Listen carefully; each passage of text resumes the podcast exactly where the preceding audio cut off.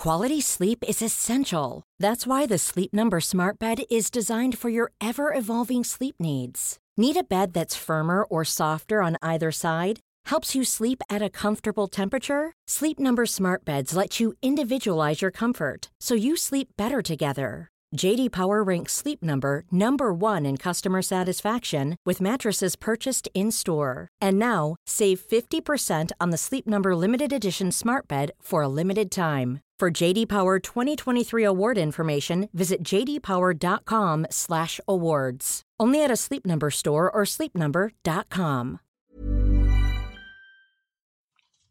Hola, soy Juan Maldacena y te recomiendo que escuches Coffee Break para enterarte de las últimas noticias de la ciencia.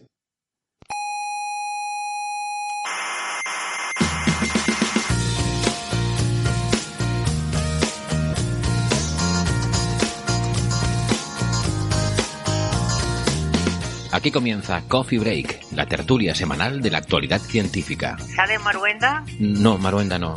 ¿Y el Ferreras? Tampoco. ¿Y el Eduardo Inda? No, no, ninguno de esos. Es otra cosa. Ya, Pues vaya birria, tertulia. Paco, quita esto y ponlas esta noche.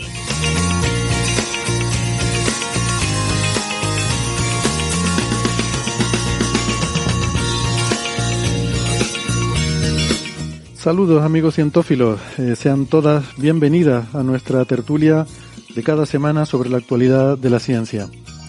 Pónganse cómodas y hasta que se pueden acurrucar si quieren porque este café no quita el sueño, más bien todo lo contrario. Les habla Héctor Socas desde el Museo de la Ciencia y el Cosmos de Tenerife, esto es Coffee Break, Señal y Ruido.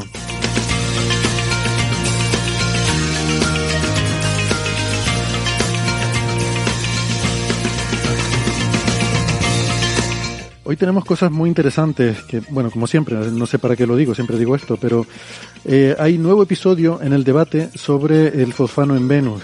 Eh, una nueva esperanza, que diría George Lucas, porque después de los varapalos que les hemos contado, resulta que ahora el imperio contraataca.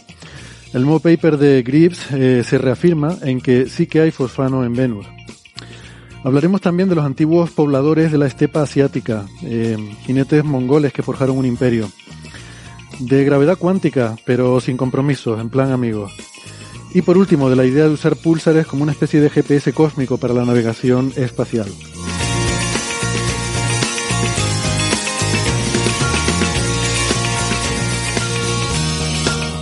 Eso vendrá todo en un minutito. Antes, si me permiten, eh, yo les quiero recordar que además en la radio también estamos en muchas plataformas de Internet por ejemplo, en Evox, en Spotify, en Google Podcast, en Apple Podcast, en TuneIn y en Lecton y seguramente en más sitios también que yo tampoco lo sé todos. Eh, les recomendamos siempre que se suscriban, que no les cuesta nada y así no se pierden ningún episodio. Nuestra página web es señalirruido.com, todo junto y con ñ, señalirruido.com y en esa web tienen todos los episodios desde el comienzo de nuestras em- emisiones que se han mantenido ininterrumpidas hasta ahora. Ininterrumpidas no quiere decir que no paremos, sino que todas las semanas hacemos una. Y eh, también en esa web tienen toda la información para encontrarnos en las redes sociales, en Facebook, en Twitter y también en Instagram que nos lleva la cuenta Neferchiti. Eh, y que en Facebook está el club de fans también, por si se quieren pasar por allí.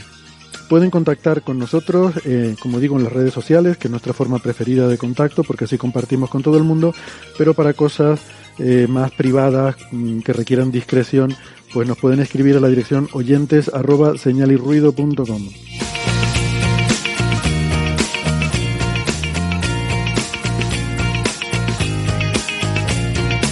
Si son más de la radio analógica de toda la vida, eh, nos pueden escuchar si viven en Canarias en las emisoras ICODEN Daute Radio, Radio ECA y Ondas Yaiza. En Madrid en Onda Pedriza. En Aragón en Ebro FM. Málaga en Radio Estepona. Y en Argentina en la FM 99.9 de Mar del Plata y en Radio Voces de La Rioja. En radios online nos pueden escuchar en ciencias.com, sinradio.es, Onda Bética, Radio Círculo y la emisora bilingüe, la Spanish Rock Show Radio de Edimburgo, Escocia.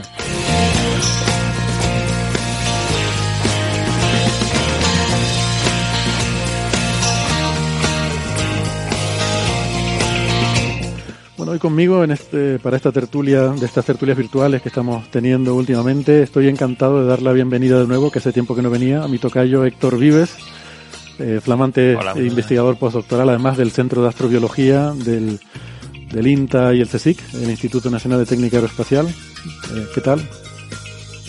Pues bien, a ver si a partir de enero empieza allí. Ahora sí. me dirán que no puedo participar por horario y ya veremos qué pasa. Pero va a estar en Madrid, ¿no? Sí, eso sí. Vale, vale, o sea que no es que tengas una diferencia horaria como el lobo rayado, por ejemplo. No, pero a lo mejor dice, no, en horario de trabajo nada. Bueno, pues sí, hacemos el coffee break fuera de horario de trabajo. Tampoco a ver si va a ser por eso. Se cambia la hora para que coincida Ángel. Exactamente. Bueno, eh, Héctor es doctor en ciencias físicas y en Twitter, en Twitter es arroba darksapiens. Eh, en Valencia tenemos a Alberto Aparici. Hola Alberto. Hola, hola, muy buenas. Eh, en un día estupendo en Valencia con un sol muy agradable y una temperatura excelente. A diferencia de en otros lugares de España, porque estuve en Madrid este fin de semana y hacía mucho frío, debo decir. Pero lo que todo el mundo se está preguntando, ¿qué tiempo hace en Málaga? Efectivamente, y como no tenemos el corresponsal. Pero bueno. tú sigues llevando la, la, bufanda, Alberto.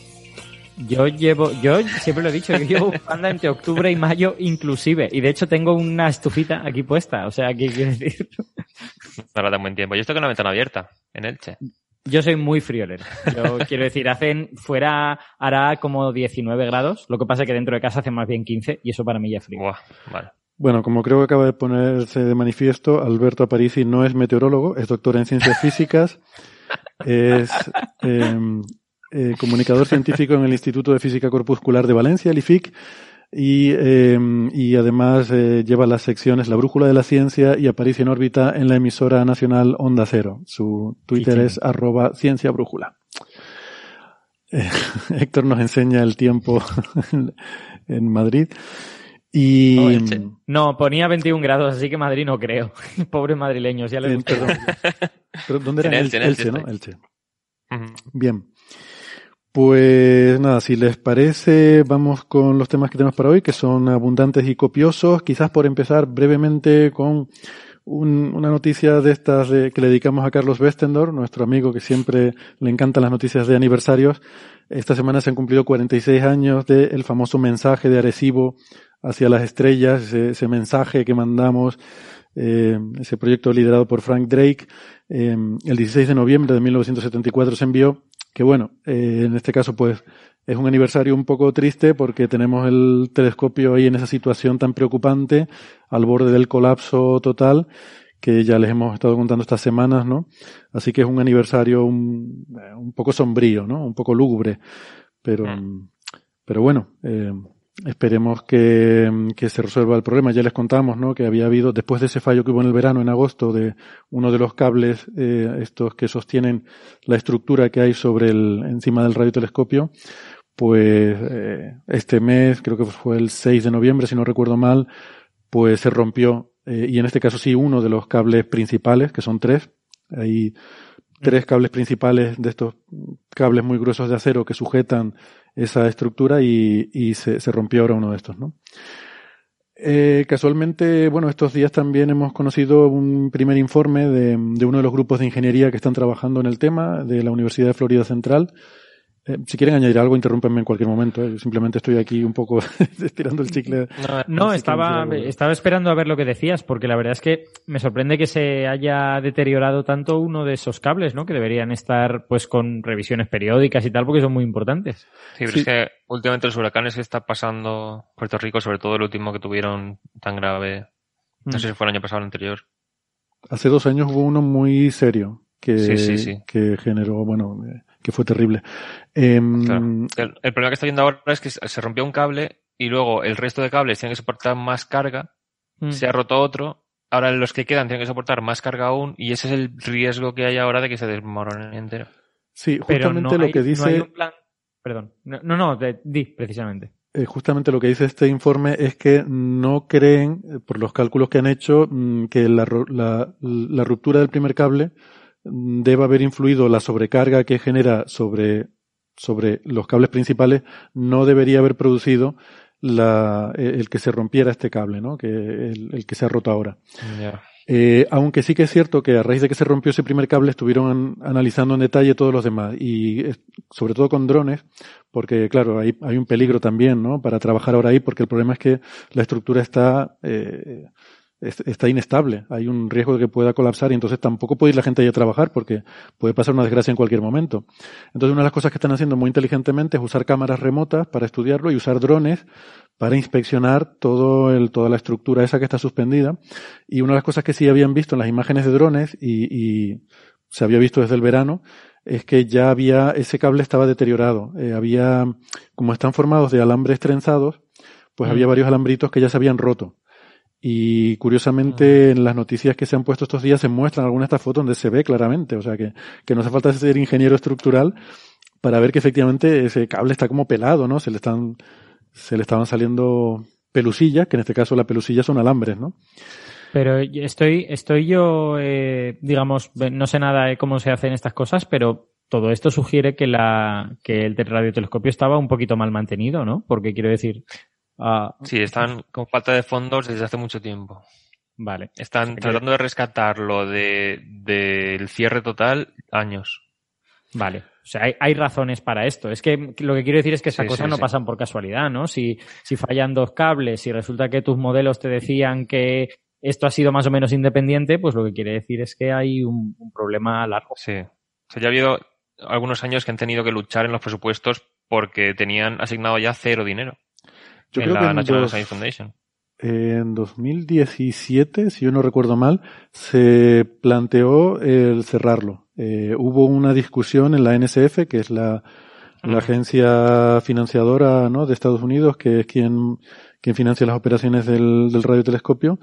Y en ese momento hubo, bueno, un cierto debate sobre, sobre qué hacer con él. Recuerdo que hablamos del tema, incluso entrevistamos a una persona que, bueno, hablando de otra cosa, de cometas, pero que ella, eh, Alessandra Springman, que ella em, trabajaba, em, había trabajado con, con, con este radiotelescopio y bueno, nos contaba un poco cómo estaba la situación, ¿no?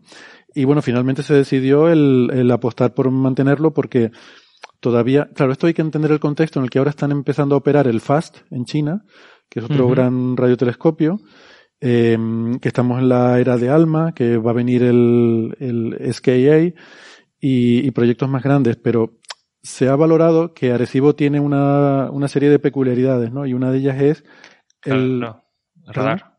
Sí. El poder emitir radar. El poder emitir, exactamente. Tiene un, un sistema emisor, ¿no? Un transmisor eh, muy potente que le permite hacer ciencia que no se puede hacer en los otros. Por ejemplo, estudios de la ionosfera y, y el radar planetario este, ¿no? que pueden, pueden hacer imágenes de asteroides eh, y tener información muy precisa. Relacionado con esto está lo del mensaje de Arecibo, así que lo podemos sacar un poco a colación. Eh, en el año 74, eh, esto es bueno, una de estas cosas icónicas un poco de la historia de SETI, pues Frank Drake. Eh, historia este viejuna. Historia viejuna, exactamente. Pues cuando se inauguró este equipo transmisor, eh, dentro de la ceremonia y de todas las... Claro, en aquella época este radiotelescopio era una de las instalaciones más importantes del mundo, ¿no? Eh, y pues eh, esa inauguración tuvo una gran repercusión mediática, se hizo una, una gran ceremonia y tal, ahí participaron Carl Sagan y un montón de gente más, y como parte de los faustos y, y festejos por la ocasión, pues envió Los este Faustos y Mefistófeles, hay que, decir. pues Fausto, Fiestas y Mefistófeles que, que se eh, que se mm, eh, organizaron para la ocasión, pues fue el producir este mensaje, ¿no? Que tiene la cosa esta también graciosa de cómo puedes intentar comunicarte, ¿no? Que cómo puedes comunicar información y tal. Y la anécdota de todo esto es que mm, igual mucha gente no sabe que ese mensaje se envió al, al cúmulo globular M13, el cúmulo de Hércules, que está a 22.000 años luz de distancia. Entonces, bueno, si vamos a esperar una respuesta, pues tendrá que ser dentro de 50.000 años, ¿no? Han pasado 46 años, todavía, todavía queda un poquito más para... A ver, a mí me gusta poner esto para que se entienda lo vacío que es el universo, lo vacío que está el espacio.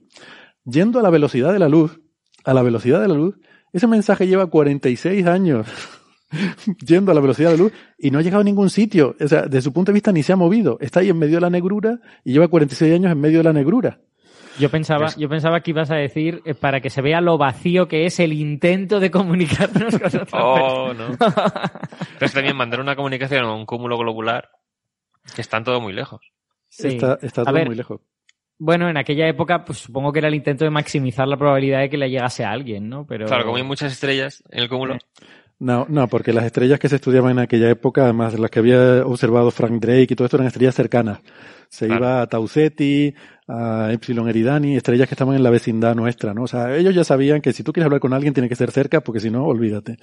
Hombre, Pero- claro que lo sabían, pero lo, lo que quiero decir es, ya puestos a esto le puede llegar a alguien y ya estamos todos muertos, pues bueno, pues maximiza la probabilidad de que le llegue a alguien. En, en realidad no, porque a eso es lo que iba. La anécdota de todo este asunto, que mucha gente no sabe, es que cuando ese mensaje llegue ahí dentro de 20.000 años, esas estrellas ya no van a estar ahí.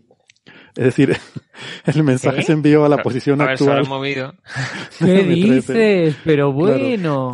Pero no sé cuánto se esparce el mensaje este. No, no mucho. La, la gracia es justamente eso, ¿no? Usar un radiotelescopio para enfocarlo y que no, que no se te disperse mucho, ¿no? Claro, si hubiera alguien ahí, lo podría recibir muy fácilmente con un radiotelescopio, porque la señal va focalizada, no se va abriendo. Hombre, se abre, creo que son dos minutos de arco, o algo así, creo que es el tamaño del haz, que, que no es mucho. Pe- pero quiero decir eso, entonces es postureo, postureo del rico rico, ¿no? Eh, fue un postureo total. Vamos a ver, esto fue un rollo de marketing.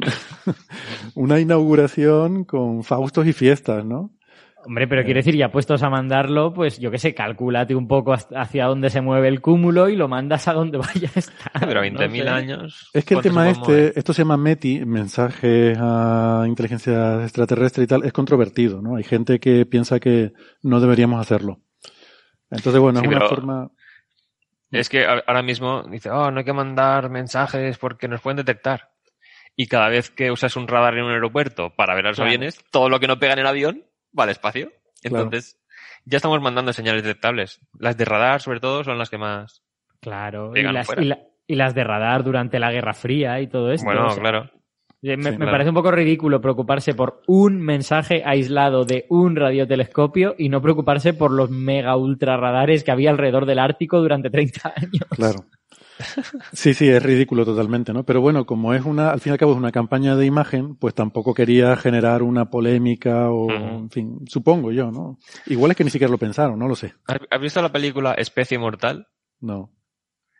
¿Esa Trata es la de- que en inglés se llamaba especies a secas? Sí, no? sí, sí, sí. Sí, ya, Pues ahí resulta que detectan el mensaje de recibo, mandan un mensaje de vuelta con instrucciones para combinar su ADN con el humano. Y se genera un híbrido. Y O sea, los científicos deciden utilizar la información para crear un híbrido entre humanos y los aliens. ¿Pero dentro de 50.000 años? ¿O No, no, no. Hace en los 90. Sí, es, una, es una peli de los 90 bastante mala, en mi opinión. en la mía también. La, la 2 es peor aún, es mucho peor que la 1. Yo recuerdo que vi el tráiler y dije, mira, no. Pero bueno, anécdotas. Bueno, pues yo no la he visto, fíjate eso que te tengo ganado. Em, Sale una, sale una señora que está de muy buen ver y que creo que era la única razón por la que la gente veía la película. Ay, madre. vale, pues... eh, ah, esa era especies, ¿no? Eh, Sí. ya, ya, ya, ya, especies tal, vale. Me suena. Típica sí, peli que- de los 90. Es eh, atracción fatal, pero, pero con Pero extraterrestres. con aliens, ¿no? Es posible que incluso la haya visto, fíjate. Eh, no lo tengo claro. No, no te sabría responder categóricamente ni en un sentido ni en el otro. Mm, si la vi, evidentemente no dejó mucha huella. Es imposible porque tampoco... Bueno, Bueno, Ya empecé a ver porque digo, oh, el mensaje de recibo, qué guay. Voy a ver esta película. ya. Y la echaban en la tele. A ver, una peli sobre el mensaje agresivo tiene que ocurrir dentro de 50.000 años en la Tierra o dentro de 20.000 años en algún sitio del espacio vacío interestelar. Saber que la interceptaron o algo. Eh, en fin, que mm, una cosa, porque estábamos comentando el otro día de lo grande que es esa estructura y tal, pues aquí vi el dato. Son 900 toneladas que pesa la estructura secundaria que está suspendida sobre el primario, ¿no? Eh, o sea, eso nos da 900 toneladas suspendidas por tres cables de acero, de los cuales uno se ha roto. Em, Claro. Es que si se pudiera hacer este, este telescopio, ¿en qué película de, de James Bond salía? GoldenEye. Vale, pues ahí las torres de hormigón en realidad se, retrac- se podían retractar. Se podían. Se Retraer. convertía. No, de retractar, eso, hablamos retractar luego, pero- como artículo.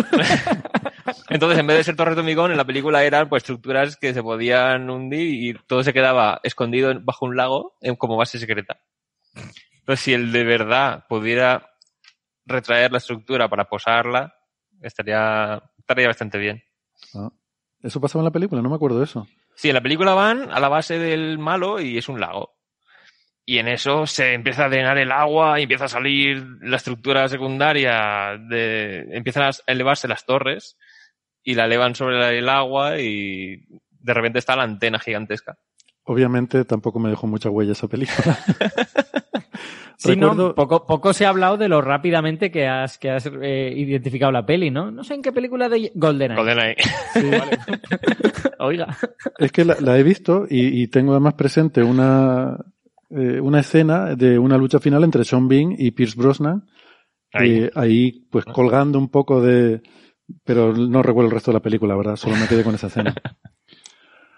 Bueno, pues nada. ¿Alguna cosita más sobre Arecibo o sobre el mensaje? Pues. Pues a ver si lo financiasen pronto. Es que hace falta medios para salvarlo.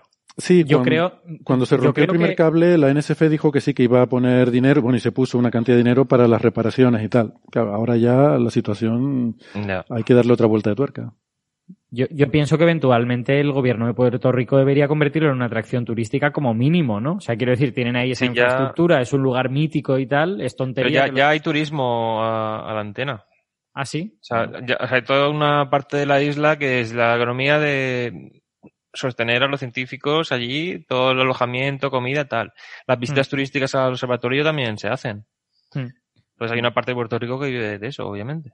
Claro, el problema es que siendo una isla, si eso estuviera en el continente, que la gente pudiera ir más fácilmente, seguro que podrían.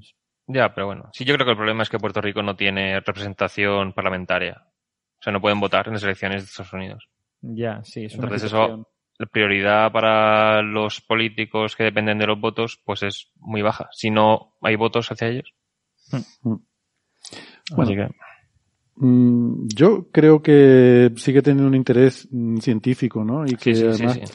como parte del objetivo o parte del caso científico tiene que ver con el estudio de asteroides, y eso es algo que, eh, que sobre todo asteroides cercanos, ¿no? Que son los que se pueden estudiar con este Claro. radar planetario, eh, pues yo creo que de momento esas investigaciones mm, eh, supongo que tendrán apoyo para, para continuarse y también las de las capas altas de la atmósfera, que también, bueno, estamos viendo una época en la que el entender nuestro propio planeta y nuestra propia atmósfera cada vez es más importante también. Entonces, desde ese punto de vista, yo creo que seguirá teniendo apoyo. Lo que, lo que no sé es si después de analizar esto, pues no sé cuánto será la inversión necesaria para, para poder eh, reparar y, y mantener todo esto. A lo mejor si la, si la inversión fuera muy alta, pues a lo mejor decidirían que no. Eh, o sea que bueno. A lo mejor es que cuanto más tarde, más alta va a ser. Es que siempre. Claro. Sí. Claro, ahora el problema que hay es que ahora, ahora es realmente peligroso para trabajar. Yo esto, esto no sé cómo van a poder, cómo van a poder resolver este problema, porque mm, si estás con la duda de que se puede caer en cualquier momento, no puedes evidentemente meterte ahí a trabajar, ¿no? Y con drones no vas a, no vas a tirar cables de acero y no sé. No, no, no. La verdad es que no sé, no sé cómo van a resolver esto. Hmm. Pero bueno, ya digo, ahí creo que son tres grandes firmas de ingeniería ahí que están analizando el, el problema y, y, en fin, doctores tiene la, la Santa Madre Iglesia que se decía, eh, pues habrá gente ahí muy lista echándole horas a intentar resolver eso, como para estar nosotros Doctores aquí tiene la NASA, pensando. se dice ahora, ¿no? Bueno, en este caso no es la NASA, La NSF. la NSF. Vale, eh, bien, pues si quieren pasamos de tema porque mm, Alberto además eh, resulta que nos envió eh, un tema totalmente relacionado con esto que hemos estado hablando ahora, tiene, tiene muchísimo que ver. Eh, pero viste un artículo por ahí, Alberto, que, que te llamó la atención, nos lo enviaste y yo empecé a leerlo, la verdad es que no mucho, pero empecé a leerlo un poco. Y, y está muy guay, es sobre las poblaciones eh, antiguas de, de la estepa, ¿no? La estepa asiática, saben que hay la, la estepa normal y, y la estepa grande, la estepona. Pues esta es la, la estepa normal, que es la, la que hay en Asia. Y- Una cosa, a mí se me ocurrió, leyéndolo, una forma de enlazar con este tema precisamente. ¿La digo? Procede, por favor, toca. Por favor. Sí, porque hemos hablado de lo lejos que están unas civilizaciones de otras. O sea, o sí, de hecho, de haberlas. Ya veo por Las distancias vas. interestelares son altísimas. Y en ciencia ficción siempre está el tema de, oh, una vez que se descubre la forma de viajar entre estrellas de, de forma rápida, ya se puede generar una civilización multi- multiestelar, digamos. Siempre se ve, y si hay algún riesgo de que esa tecnología falle, entonces imperios caen, Y en eso es lo que estaba yo pensando cuando leía este artículo que va muy en ese sentido. Ya veo Porque por en este caso, claro, esa tecnología fue la domesticación del caballo, que es la que hace que de repente, en vez de tener un montón de tribus aisladas, se expande todo un imperio por la estepa asiática. Totalmente, es brillante. O sea, el descubrimiento del caballo como medio de transporte genera una forma de, eh, de extenderse, ¿no? A mí me gusta mucho Bueno, esto de los... eh, Es te- un poquito te- diferente, pero ahora... ya, ya, pero la analogía... salgo- Yo tengo que decirte, Alberto, que a mí cuando empecé a leer esto sobre mm, eh, pobladores de las estepas mongoles cabalgando briosos corceles, yo no pude evitar que me viniera a la mente la, la imagen de, de un grupo de mongoles con chupas de cuero, en motocicletas.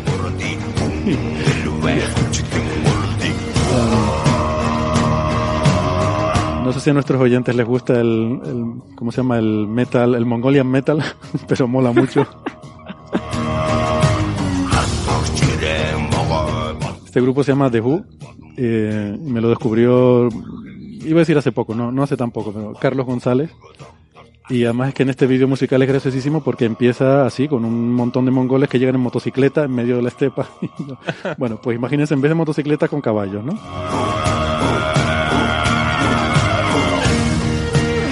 Y de esto va este tema del que vamos a hablar ahora. Que se haya Em, jugado al Star Wars Jedi Fallen Order, que salió hace un año o así. Esta música sale en el juego. Esta canción no, pero... pero- Ah, Pues estos son mongoles domadores de caballos, ¿no? Como hemos oído siempre, troyanos domadores de caballos y aquellos de hermosas grebas. Estos son ¡ay, mongoles qué domadores bonito! de Muy caballos. bien. ¿no? Antes todavía. Es que en, en realidad mm, nosotros eh, en Europa, en América, no sé cómo lo tendrán, posiblemente más, más lejos todavía, pero nosotros en Europa no estudiamos apenas nada de, de historia de los pueblos de la estepa y sin embargo son súper importantes en, en la historia de todas las civilizaciones. Porque hay, hay que pensar que la estepa es muy grande. Se extiende realmente desde el este de Ucrania hasta el norte de China, en realidad, hasta el norte de China, en esa parte en la que China toca con Rusia, o sea, casi casi hasta, hasta la costa del Pacífico. Y en ese sitio vive mucha gente.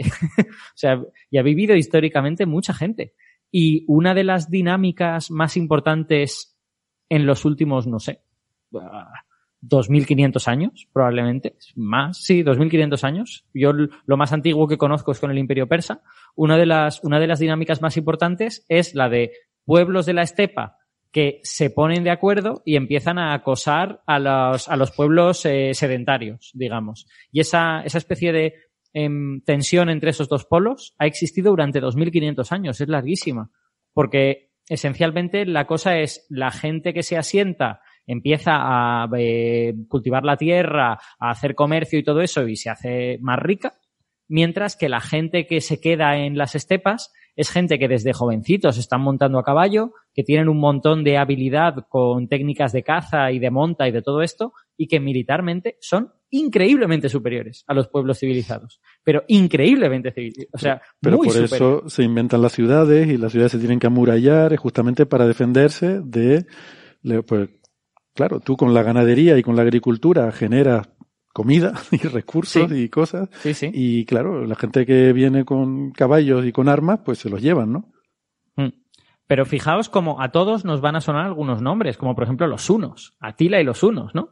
Pues Atila y los hunos son pueblos de la estepa, que llegan en un momento dado y se dedican a acosar a los romanos. Pero vamos, antes que a los romanos, al imperio persa. Ante- después de eso, a los chinos. O sea, quiero decir, todas la gran muralla china tenía que ver con los unos o con, o con, eh, bueno, con los otros, o con, es el chiste demasiado, no voy, no, eso, o sea, no, me- no, no, no, es- no. es demasiado No te, fácil. sacado la, no te he sacado la tarjeta amarilla antes por lo mismo que los árbitros, porque no se puede sacar al principio del partido. Es demasiado fácil, ¿no? Pero eh, no estoy seguro si tiene que ver con los unos de Atila o viene de antes, ¿no? Eh, no estoy seguro cómo Em, es la cronología. En realidad no se tiene, que yo sepa, atestiguada presencia una en el este de Asia. Eh, lo que pasa es que se cree que el pueblo que motivó la construcción de la muralla, que los chinos llamaban los Xiaongu, los, es que lo pronuncio muy mal, los Xiaongu, ¿vale? Los Xiaongu. Bueno, pues esos eh, puede que fuesen los antepasados de los hunos, porque los hunos aparecen en Europa a partir de yo creo que los romanos se enteran de que existen en el siglo IV, pero antes de eso estaban ya como atosigando a los eslavos y a los germanos, eh, o sea, que aparecen, digamos, en el siglo III, mientras que estos Xiaomu eh, están guerreando con, el, con los chinos desde el primer siglo antes de Cristo, prácticamente, el segundo siglo antes de Cristo incluso. O sea que hay ahí unos cientos de años en los que puede haber una transición entre unos y otros. Así que sí, de alguna manera, la Gran Muralla se hizo, se hizo para los unos en este sentido, ¿no? Porque se hizo para esos, para los Xiongnu. Vale. Entonces, ¿qué es la, novedad que hay ahora? Es un artículo publicado en The Cell, ¿no? En un paper. O sea que debe ser algo que tiene que ver con genética, ¿no? Porque. Eso es. Es que, es que, claro, todos estos pueblos, que ya te digo que son súper interesantes, porque sin ellos no entiendes la, la, historia, esencialmente. O sea, no entiendes por qué, por qué cayó el Imperio Romano de Occidente, no entiendes por qué cayeron algunos imperios persas, o sea, no entiendes prácticamente nada sin, sin estos pueblos. Lo malo es que hasta muy tarde ninguno de ellos escribió, con lo que no tenemos eh, registros de realmente lo que hacían. Eso no quiere decir que fueran gente bárbara e incivilizada. O sea, realmente tenían sociedades, pues hombre, quizá no tan sofisticadas como las sociedades eh, sedentarias, ¿no? Pero sociedades bastante, bastante sofisticadas, con comercio, con migraciones, vivían básicamente del de, pastoreo, o sea, eran, eran, tenían grandes rebaños, iban de un sitio a otro buscando, buscando pastos, y cuando se establecían durante un tiempo limitado, pues a lo mejor allí hacían un poquito de agricultura muy pequeñita, ¿no? Agricultura de, de, muy pequeña escala. Pero sí que hacían pastoreo, ¿verdad? Y creo haber leído, no sé si son estos en concreto, que eh, pueblos de Asia introdujeron el consumo de leche como alimento eh, con alto valor nutritivo eh, en el este de Europa que no sé si tendrá que ver con, con estos nómadas mm, que, hacían también ganadería. Yo lo que he leído es que el consumo de productos lácteos más antiguo atestiguado está en la estepa de Eurasia, efectivamente. Así que entiendo que, o sea, o se inventó en varios sitios independientemente, o bien sí que lo introdujeron este, este tipo de pueblos. Pero para que, para que la gente vea que en realidad estos pueblos les suenan, pues tienen a los unos. Tienen a los mongoles, que son de los últimos. los mongoles fueron el último gran imperio de la estepa. Pero están los sármatas, a lo mejor a los que les guste la historia les suena la palabra sármata. Eh, están los turcos, ¿vale? Los turcos son pueblos de la estepa. Eh, y luego ya hay otros mucho menos conocidos, ¿no? Como los uigures y a ver si me acuerdo de algún otro. Bueno, los escitas, los griegos hablaban de escitas, eh, a lo que los, romanos llamaban sármatas, en realidad. Y en realidad, tanto escitas como sármatas son pueblos iranios. O sea que en realidad son parientes nuestros, están, están emparentados con los persas. De hecho, la historia de los iranios es muy interesante porque hay una parte de ellos que se quedan en la estepa y hay otra parte que se asientan cerca de Mesopotamia. Entonces, los que se asientan forman el imperio persa, pero luego sus parientes vienen a atacarles y vienen a, y vienen a, eh, eh, tratar de hacer pillaje en sus ciudades. O sea que hay, hay una historia muy interesante que nosotros pues no estudiamos porque nos queda un poco lejos. pero... es que hasta la leyenda de los Amazonas viene de los pueblos de estepa, ¿no? Que eran de... Pues la verdad es que no lo sé, no sé de dónde viene. Creo que algunos jinetes eran mujeres también y de ahí era la idea de las mujeres guerreras. Lo que pasa que mm. luego, o sea, tú ves las esculturas del Partenón y tal y las ponen, como son mujeres, pues se ponen con túnica de mujer y ya y luchando así. Pero los estudios que hay, tú ves algunas vasijas y tal, y están representadas pues con pantalones, con patrones y tal, porque van montadas a caballo. Sí, es que hay que tener un poquito de cuidado con cualquier cosa que nos digan los griegos sobre lo que hacían las mujeres, porque claro, claro, eh, claro porque la sociedad griega eh, era muy, muy machista. O sea, de siempre, yo estoy, me paso la vida diciendo, no, no eran tan machistas los antiguos tal, menos los griegos y los romanos, que sí que lo eran. los griegos y los romanos eran, eran sociedades que trataban de ocultar a las mujeres. Entonces les sorprendía profundamente que en cualquier otra sociedad las mujeres tuvieran un poco más papel que en la suya. Y por eso cuando ven, pues mujeres a caballo, mujeres viajando junto con, junto con los guerreros, porque claro, como eran sociedades seminómadas, muy a menudo las familias viajaban junto con los guerreros, pues a ellos les extrañaba mucho y les parecía que esto debía ser pues que las mujeres debían de luchar también y, que seguramente algunas lucharían, pero que para un griego es más exagerado todavía que, lo que nosotros veríamos, digamos. Bueno, y, una, una, cosa más que, quiero comentar, y ya está, con esto terminan mis eh, comentarios eh, históricos de lo poco que yo sé de historia, eh, es que en realidad estos pueblos de la estepa, o sea, antes habéis dicho, es que, claro, domesticaron el caballo y entonces eh, se volvieron pueblos muy belicosos o algo por el estilo. Es, es, esto no sé si ha quedado esa idea o no, pero esto no es exactamente así. O sea, realmente ellos domesticaron el caballo porque les hacía falta, porque vivían en un sitio con distancias muy grandes y tenían que llevar a sus, a sus rebaños de un sitio a otro. Y en general, los pueblos de la estepa se llevaban bastante mal unos con otros. Y, y la razón por, los que, por la que no conquistaban a, las, a los pueblos civilizados, a los pueblos sedentarios, es porque nunca se ponían de acuerdo. Entonces, el, los pocos momentos en que se forman grandes confederaciones de pueblos de la estepa es cuando eh, de verdad se ponen a temblar todos los demás, porque no hay nada que hacer. Y uno, yo uno de esos lo que me momentos- refería antes era que el tener el caballo fue lo que permitió ese acuerdo en, a lo largo de mucha distancia. Sí. Claro, que hay-. Sí, hay que pensar que antes de eso, pues posiblemente debían de ser economías esencialmente de recolectores, cazadores y tal, ¿no? En el momento en que domestican el caballo, pues pueden ya hacer viajes muy largos, buscar, buscar pastos con, con rebaños de otras cosas que no sean caballos también. Eh, o sea que vamos en.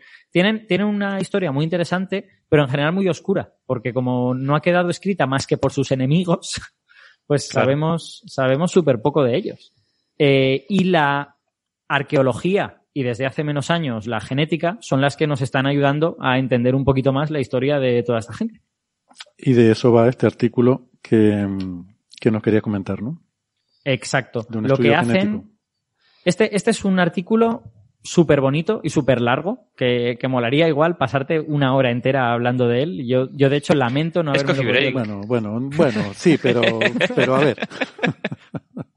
Es un, es un artículo muy, eh, digamos, concienzudo en el que han cogido un montón de muestras de, de, de restos humanos de muy diferentes épocas, desde el 4600 antes de Cristo hasta el 1400 después de Cristo, todos provenientes, o sea, el grupo está centrado en Mongolia, tiene bastantes autores, tendrá como 25 o algo así, y ves los, los apellidos y pues muchos apellidos son mongoles, otros apellidos son chinos, o sea, son realmente gente sobre todo de Mongolia. Entonces, han recogido un montón de muestras, aquí dicen eh, 214 individuos diferentes de 85 sitios de Mongolia y 3 de Rusia, o sea que esencialmente centrado en Mongolia, para estudiar un poco la historia genética de la, de la estepa del este de Asia, digamos. Ellos se centran pues, en la parte que tienen, en la, en la de Mongolia. Y yo creo que consiguen hacer una, un, digamos, un recorrido histórico muy completo y que, y que está muy bien. Y, y aportan, digamos, lo que la genética puede aportar, que no son Claro, a, nosotros nos gustan las historias, ¿no? Nos gustan que nos digan, pues no sé quién se movió a no sé qué sitio, hizo un pacto con no sé quién y entonces tal. Eso la genética no te lo puedo dar. Pero la genética sí que te puede decir, había una serie de poblaciones y a partir de un cierto momento, a partir del año, yo qué sé, 200 antes de Cristo, te das cuenta de que esas poblaciones se mezclan genéticamente, se juntan todas. Bueno, pues ahí tiene que haber pasado algo, ¿no? Eso no sucede simplemente por casualidad. Eso sucede posiblemente porque ha habido algún tipo de eh, alianza entre esos diversos pueblos que ha permitido movimiento de gente y por lo tanto la mezcla genética. O sea que Mm. es muy bonito cómo la genética te permite reconstruir, digamos, de una manera eh, con trazos muy gruesos lo que estaba pasando en la historia.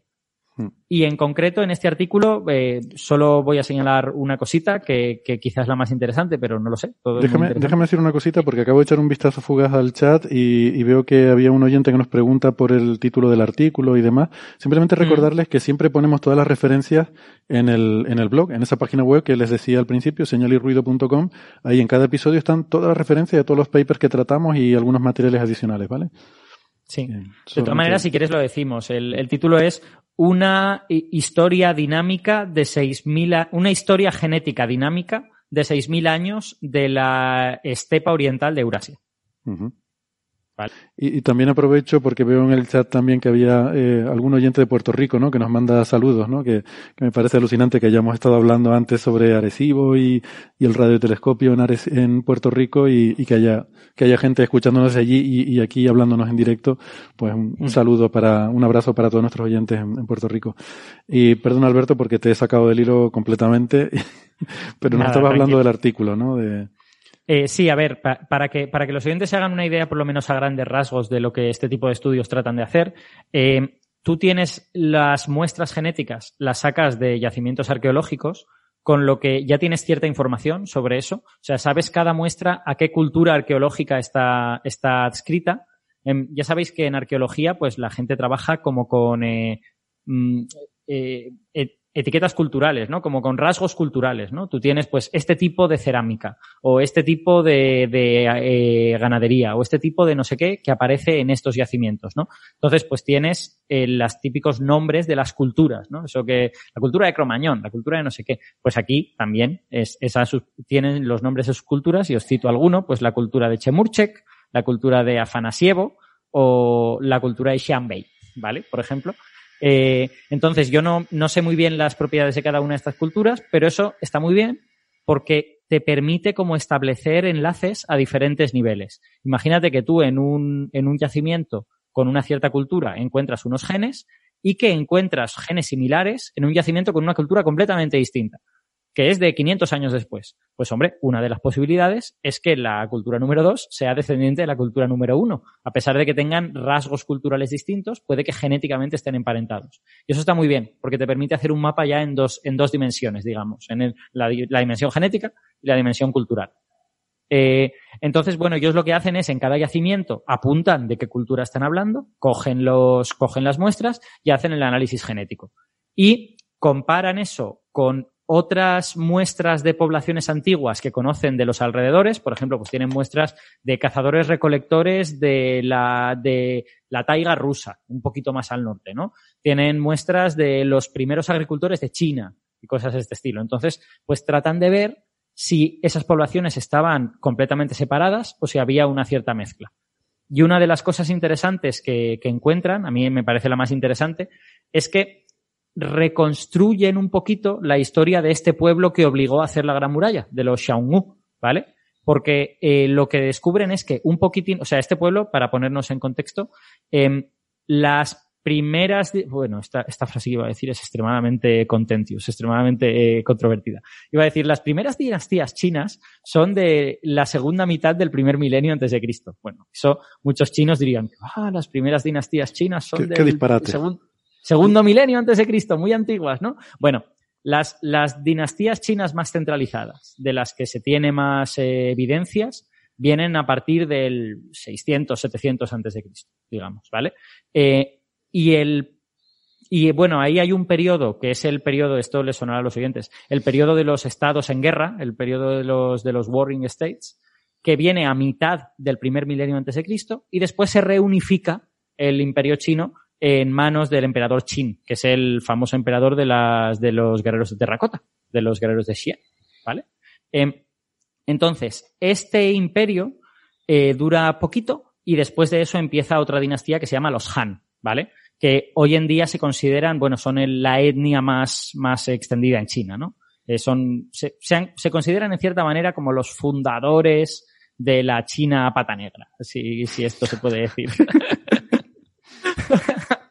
bueno, que, eso es una tontería, o sea, chinos son todo el mundo, ¿no? Lógicamente, pero hay cierta noción de que los Han son los antepasados culturales de China.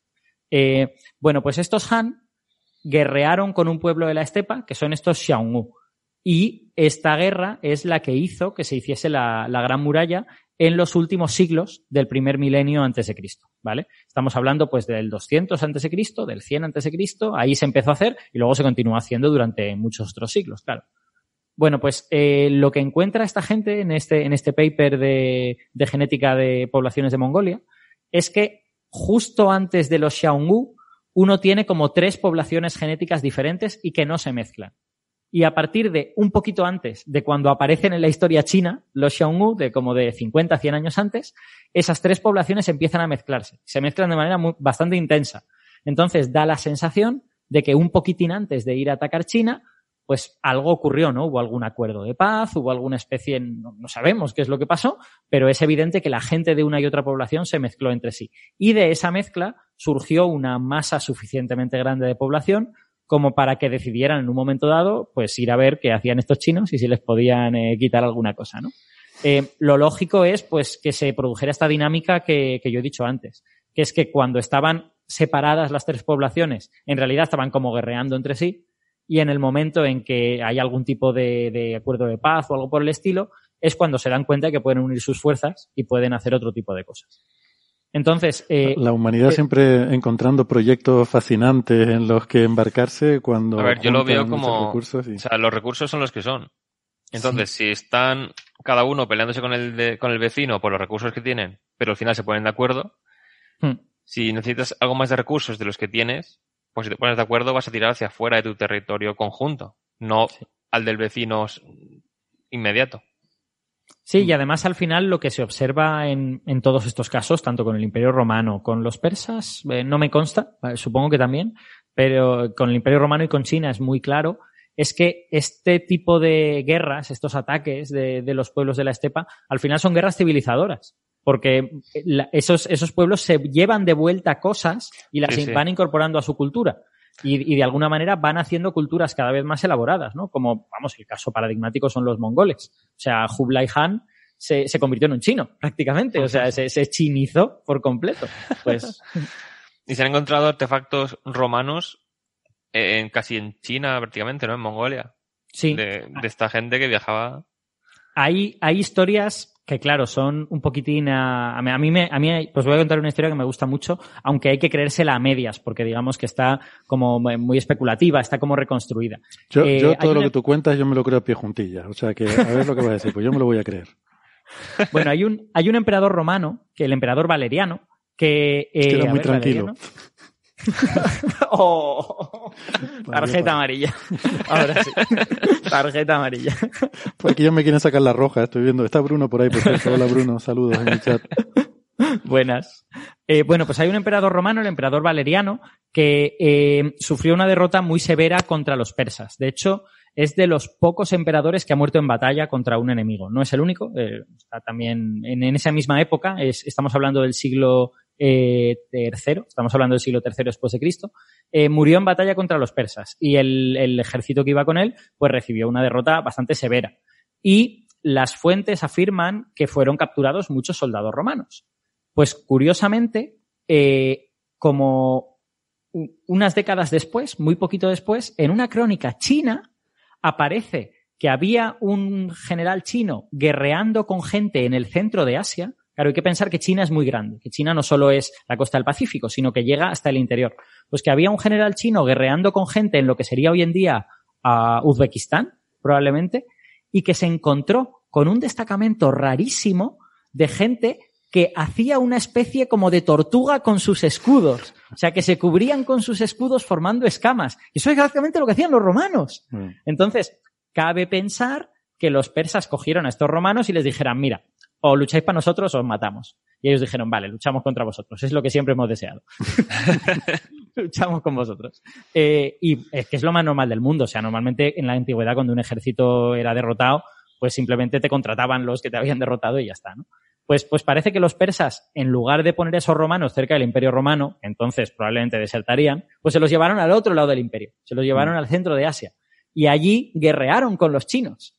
Y a- según cuenta esta crónica de este general chino, eh, también derrotaron a estos romanos y también los volvieron a contratar y se los llevaron a China.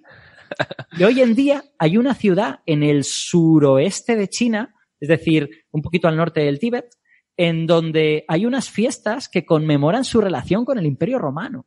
Claro, esas fiestas son un poco como inventadas, ¿vale? Son Claro, fiestas Para, para el turisteo. Pero bueno, pues hay cierta idea de que ahí hubo una herencia romana que provino de este, de este movimiento de soldados romanos debidos al imperio persa. O sea que ya veis cuánta gente involucrada para terminar hoy en una especie de, de no sé. Yo me estoy acordando de los memes estos de los juegos tipo civilización y cosas así, que ponen, yo que sé, cuando avanzas tu vehículo, pero los- la infantería no, y salen soldados romanos saliendo de un helicóptero. y es un- mezclas así de culturas como te ponen para que puedas jugar con todas las culturas a la vez y aparecen mezclas extrañísimas de, de aztecas con chinos. Sí. Pues eh, cosas así pasaron, o sea. Claro, exacto. Lo que pasa es que han quedado perdidas en las brumas de la historia, ¿no? Claro. O sea, que hay tanta historia que no se escribió, sobre todo en ciertos Claro. lugares. El, el, el Claro, centro es que de Asia, Esta- estas tribus de las que estás hablando, esto, estas gentes pobladores de las estepas, eh, moradores de las arenas, no, de las estepas, esta gente eran, eran prehistóricos. Quiero decir que el concepto, Claro. solemos pensar que el concepto prehistórico es una, es un, es un instante de tiempo. De aquí para atrás es la prehistoria y de aquí para adelante es la historia, pero no es así. Hay una distribución geográfica. O sea, la prehistoria eh, para diferentes culturas empieza en diferentes momentos, ¿no? Entonces, estas eran pueblos muy grandes que eran prehistóricos en épocas en las que todo el resto de las culturas circundantes eran históricas. Claro, pero es que, o sea, si eres nómada, todo lo que escribas son cosas con las que tienes que cargar después. No te va a estar llevando a la biblioteca. Claro, o sea, si escribes en tablillas de arcilla, tienes que cargar con arcilla en todas tus migraciones. Si escribes en papel, tienes que montar toda la infraestructura para fabricar papel cuando te asientes. Hmm. Es que hmm. no es nada trivial. O sea, si con la tradición oral pueden transmitir los conocimientos necesarios para hacer su vida. Claro, al final, al final lo que hay es una tensión entre las ventajas de hacerse sedentario y las ventajas y, la tradición y, el, y, el, anclaje eh, emocional que tienen a lo que siempre han hecho, ¿no? Claro, es que muchas veces el final... se habla siempre de las ventajas de la tecnología moderna y tal, pero hay veces que, claro, todo tiene su, requerimiento energético. Hmm. Cuanto más avanzada la tecnología, más energía necesitas para poder usarla. Sí, al final no olvidemos lo que hemos comentado aquí otras veces, es decir, la fabricación de cerveza requiere el sedentarismo. Ahí cambió la historia de la humanidad.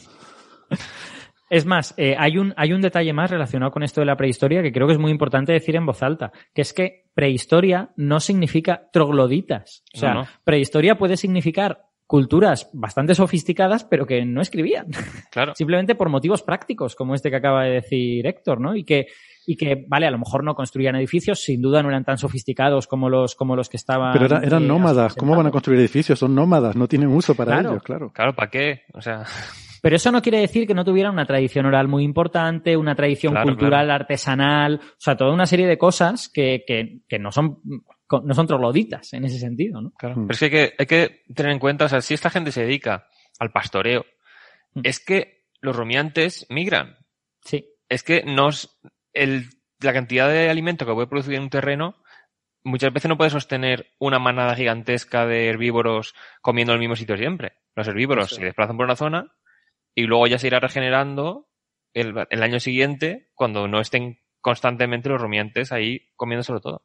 Mm. Es que si quieres dedicarte al pastoreo de estas especies, tienes que acompañarlas en sus viajes. Y, además es que de alguna manera, en según qué sitios, el, la geografía te anima a hacer eso. Porque la, gente dice que hay muchos sitios de Mongolia que son como un océano, pero de hierba. O sea, que, es que la hierba llega hasta, hasta el horizonte, literalmente. Mm. También está con, este, con el tema del caballo y tal. Hmm. Hay gente que comenta que la distribución de los continentes ha tenido una influencia brutal en la historia de la humanidad porque tienes con Europa y Asia una extensión enorme hmm. en la misma zona climática. Sí. Entonces, el caballo, que es el, que te usa, o sea, el que te sirve de transporte, puede vivir en las mismas condiciones en unos, o sea, en casi que son 10.000 kilómetros. Sí. O por ahí. Sí. Entonces, si tu, tu especie de transporte sirve para una extensión tan gigantesca, pues ahí puede haber intercambios culturales durante miles de millones, o sea, miles y miles de años y eso permite avanzar. Y de hecho, a veces se nos olvida, o sea, hablamos mucho de la ruta de la seda en los libros de historia, pero a veces se nos olvida por dónde pasaba la ruta de la seda. Y la ruta de la seda pasaba por el centro de Asia, ¿eh? La ruta de la seda no iba por la costa y por la India, porque allí había imperios que te decían, pague usted. Claro. Peaje. Como en el Monopoly literalmente. Pero sin embargo, si ibas por la estepa asiática, pues allí te cobraban menos, también habría gente y tal, pero, pero era como más barato. Y, pasaba por ahí. Y había ciudades como Samarcanda, lugares como la Bactria, que está hoy, es el norte del actual Afganistán, que eran lugares riquísimos, riquísimos y encima llenos de cultura, de historia, de civilización y de todo. Lo que pasa es que nosotros no, no lo estudiamos y son lugares que a día de hoy pues no están viviendo sus horas más altas, digamos, pero, pero, pero son lugares muy interesantes. Bueno, ¿sabes lo que es muy interesante también? Todos los temas que tenemos pensados para seguir discutiendo en el tiempo extendido de podcast después de que hagamos ahora esta pausita para descansar y tomar un cafecito. Eh, a los oyentes que nos están escuchando por la radio, pues nos despedimos ya después de cumplir con nuestro contenido de, una hora para la versión radio, pero les invitamos a que si quieren seguir escuchando esto, porque vamos a hablar ahora de la polémica esa que, siempre tiene mucho interés ver científicos peleándose, pues vamos a ver eso con lo de Venus. Y luego hablaremos. Es más, eh, les, digo, les digo a los oyentes de la radio que si se quedan en el podcast, voy a hacer un último comentario sobre estos Xiaomu que a mí me gustan mucho y que es el comentario más importante, el que me deja. El más importante, bueno, pues lo dejamos ahí, el cliffhanger, para que sigan eh, escuchándonos, eh, como digo, la versión de podcast que la podrán encontrar en internet, esa versión extendida del programa. Pero si no, si tienen otras cosas que hacer, que yo lo entiendo porque andamos todos como estamos con la vida moderna, ya les digo que no es sano, hay que relajarse un poco, tanto estreno es bueno, pero bueno, que si están muy liados no pasa nada, nos escuchamos de nuevo la semana que viene. Eh, si están escuchando el podcast, no toquen nada, que ya volvemos. Hasta ahora. Chao.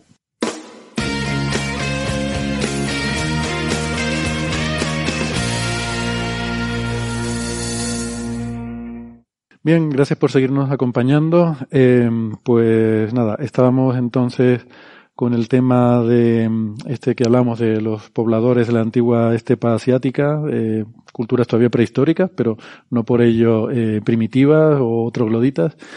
Y mm, Alberto, no sé si querías comentar alguna cosa más para ir cerrando, ir poniéndole el lacito a este tema.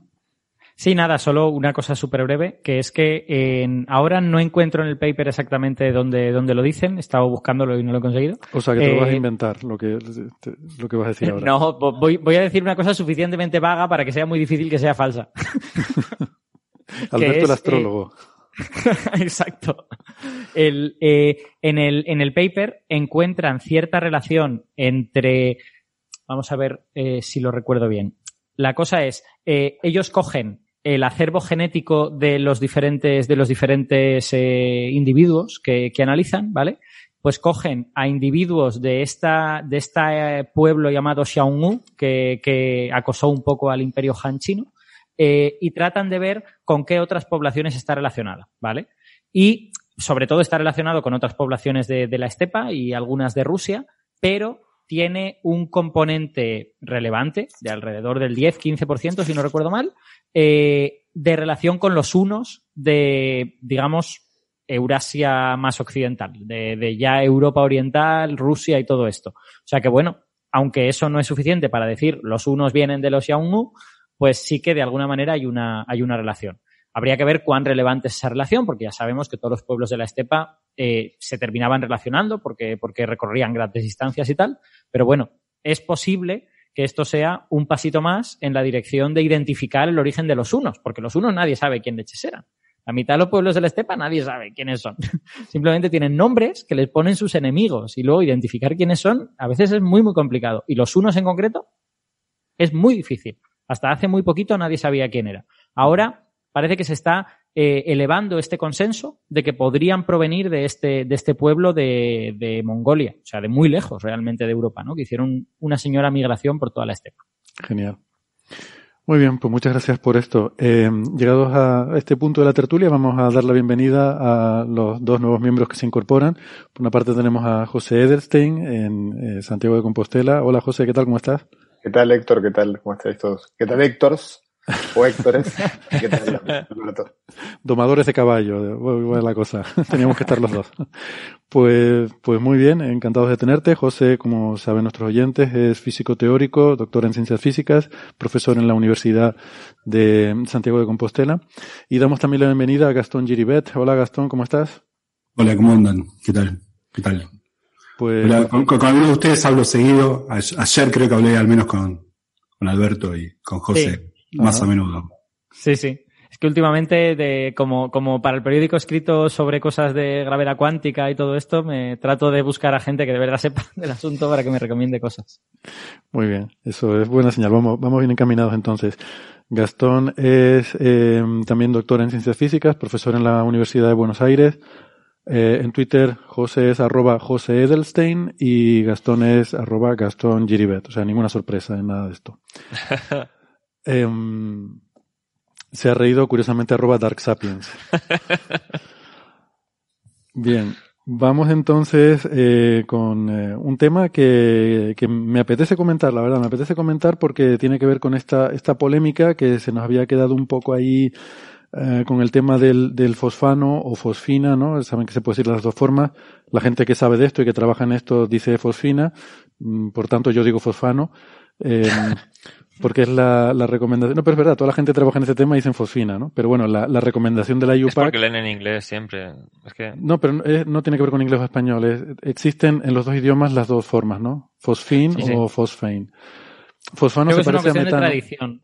Como que el nombre tradicional es fosfina y el nombre que se recomienda desde hace unas décadas y que no ha terminado de cojar aún es fosfano. Claro. Esto es una recomendación de la IUPAC, que es la, Unión Internacional de Química Pura y Aplicada, que es como la RAE de los químicos, ¿vale? Hmm. Y dicen que hay que decir fosfano. A mí me gusta porque se parece a metano y de hecho la, tiene sus similitudes, ¿no? Toda esta historia, la propia molécula en sí es el equivalente al metano, pero del fósforo. O sea, el, el metano es un átomo de carbono que sus cuatro, digamos, eh, slots los tiene ocupados con átomos de hidrógeno, pues el, el, fósforo está en la siguiente columna de la tabla periódica, tiene tres eh, de esos slots que los ocupa con hidrógeno. Entonces lo mismo, eh, uno es CH4, otro es PH3, por tanto, pues metano, fosfano, a mí me gusta, ¿no? Esa, ¿Tú, tú piensas que el cambio de fosfina a fosfano les va a costar lo mismo que lo que os cuesta a los astrofísicos dejar los centímetros ya de una vez y los ergios y pasaros a unidades normales? Bueno, eso hasta ahora no lo ha recomendado ninguna institución de, ninguna unión internacional de astrofísica ha recomendado ir al sistema internacional. Eso te da idea. Eso sí. A mí como astrofísico me saca de quicio ver el tamaño de un disco creciendo en quasar en centímetros. ¿Por qué? ¿Por qué? Desde que se inventaron los exponentes, eh, ¿qué, sería la astrofísica si no existieran los exponentes? Vamos, que no, no se habría podido desarrollar. No se podría. Es una ciencia de números muy grandes. Y muy pequeños. Eh, es una ciencia que abarca muchos órdenes de magnitud, ¿no? Por eso cuando tenemos un factor 2 arriba o abajo, pues nos da risa. Está bien, un factor 2 más o menos, eh, está bien. O sea, está dentro del orden de magnitud, que es lo que importa. Bueno, em, al, al tema. Eh, hace cosa de un par de meses se publicó esa, como decían ellos, aparente detección en Nature Astronomy, el, grupo de Jane Greaves y sus colaboradores, de fosfano en la atmósfera de Venus, ¿vale? Eh, primero parecía que veían indicios con el telescopio el James Clerk Maxwell en, en, Hawái y, y, luego fueron a ALMA, que ahora mismo pues es la mayor eh, instalación de radioastronomía que hay, eh, y con observaciones en, onda milimétrica en radio, pues mm, eh, tomaron también observaciones y en ese artículo pues decían que eh, esas observaciones apuntaban a que habían detectado una línea espectral del espectro del fosfano. Insisto, solo una línea, porque claro, para estar seguro lo ideal sería poder tener varias líneas, ¿no? Bueno, eso fue muy discutido, ¿no? Aquí estuvimos hablando de eso porque la verdad es que no se ve. O sea, tú cuando ves esos espectros son tan ruidosos que hay que hacer un poco un salto de fe, ¿no? Para, para creerte que está ahí esa línea, pero bueno, eh, haces tu análisis estadístico y tal. Eh, ¿Qué pasa? Esto tuvo mucha repercusión mediática porque la presencia de esa molécula en la atmósfera de Venus es difícil de entender. Eh, de hecho, tal como decían ellos en ese artículo, no existe ningún mecanismo geoquímico o fotoquímico conocido eh, o de química atmosférica que explique la presencia de esas cantidades de fosfano en las nubes de Venus y que por tanto una posibilidad para explicarlo podría ser la presencia, la, la generación biológica, la presencia de microorganismos por encima de las nubes que además es una zona habitable, así como Venus es un infierno eh, por encima de esos 50 kilómetros las condiciones son pues de una atmósfera de presión, 30 grados centígrados, atmósfera, condiciones similares de presión y temperatura a las que podemos tener en la Tierra, ¿no? Es verdad que es muy ácida, pero bueno, a ver, tampoco nos vamos a poner tan exquisitos. Entonces, bueno, luego esto ha tenido mucha contestación. Por una parte, ha habido mm, diferentes grupos y se han publicado creo que tres artículos que un poco cuestionan esa detección del fosfano. Y por otra parte también ha habido gente que dice que, aunque haya fosfano, que ellos eso lo explican, que mm, con procesos eh, abiogénicos, sin invocar eh, microorganismos, ¿no? Entonces, bueno, mm, es muy eh, sugerente que, que, se confirmara la presencia de esta molécula, por lo que puede tener de implicaciones astrobiológicas, pero llegar hasta, desde el fosfano hasta la vida, o sea, aquí hay dos escalones, ¿no? Primero, si realmente, que realmente exista fosfano, que eso está en duda, y si existe, que eso sea indicador de que pueda, de que pueda ser un biomarcador, vamos, que, que pueda haber otros procesos. O sea, hay dos pasos ahí que habría que dar.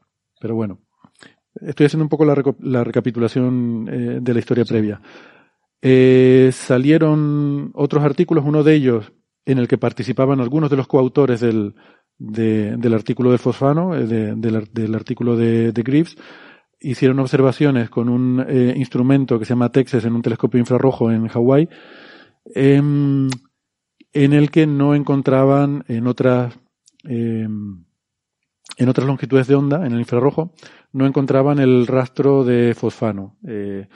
Pero lo, lo, argumentaban a que estás viendo una altura diferente y que tiene sensibilidades diferentes y que entonces eso te da indicación de que si el fosfano está en unas alturas y no en otras, pues te puede dar cómo está distribuido en altura. Pero bueno, digamos que no lo encontraron y eso ya puede ser un, una pista de que igual no, eh, no está ahí, no existe, que igual la detección fue falsa están muy al límite, como les decía, y la reducción de datos es complicada. Aquí hablamos mucho, ¿no? Incluso hubo cierto cachondeo con el hecho de que ajustan un polinomio de grado 12 al continuo, grado 12. O sea, a ver, el otro día nos decía Carlos González en un chat así informal que si tienes que ajustar un polinomio mayor que la gradación de un Rioja, de grado mayor que un Rioja, es que no, eso no, no vale.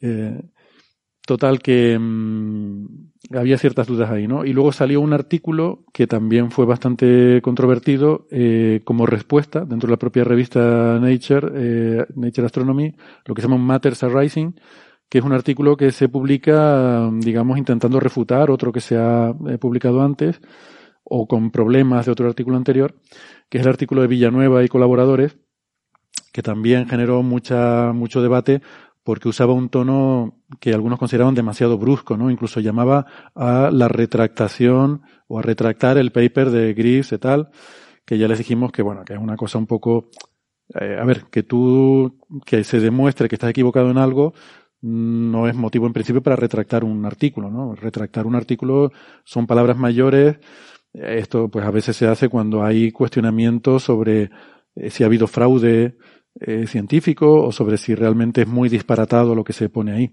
Entonces, bueno. La, sensación, más allá de esa frase, porque había, digamos, otras cosas en el tono del artículo, es que era un artículo un poquito mal educado. Eh, te quedabas con la sensación de que no era un artículo cortés, digamos. Sí, sobre todo, de hecho, empezando por el título. El título decía, mm. no hay fosfano en la atmósfera de Venus.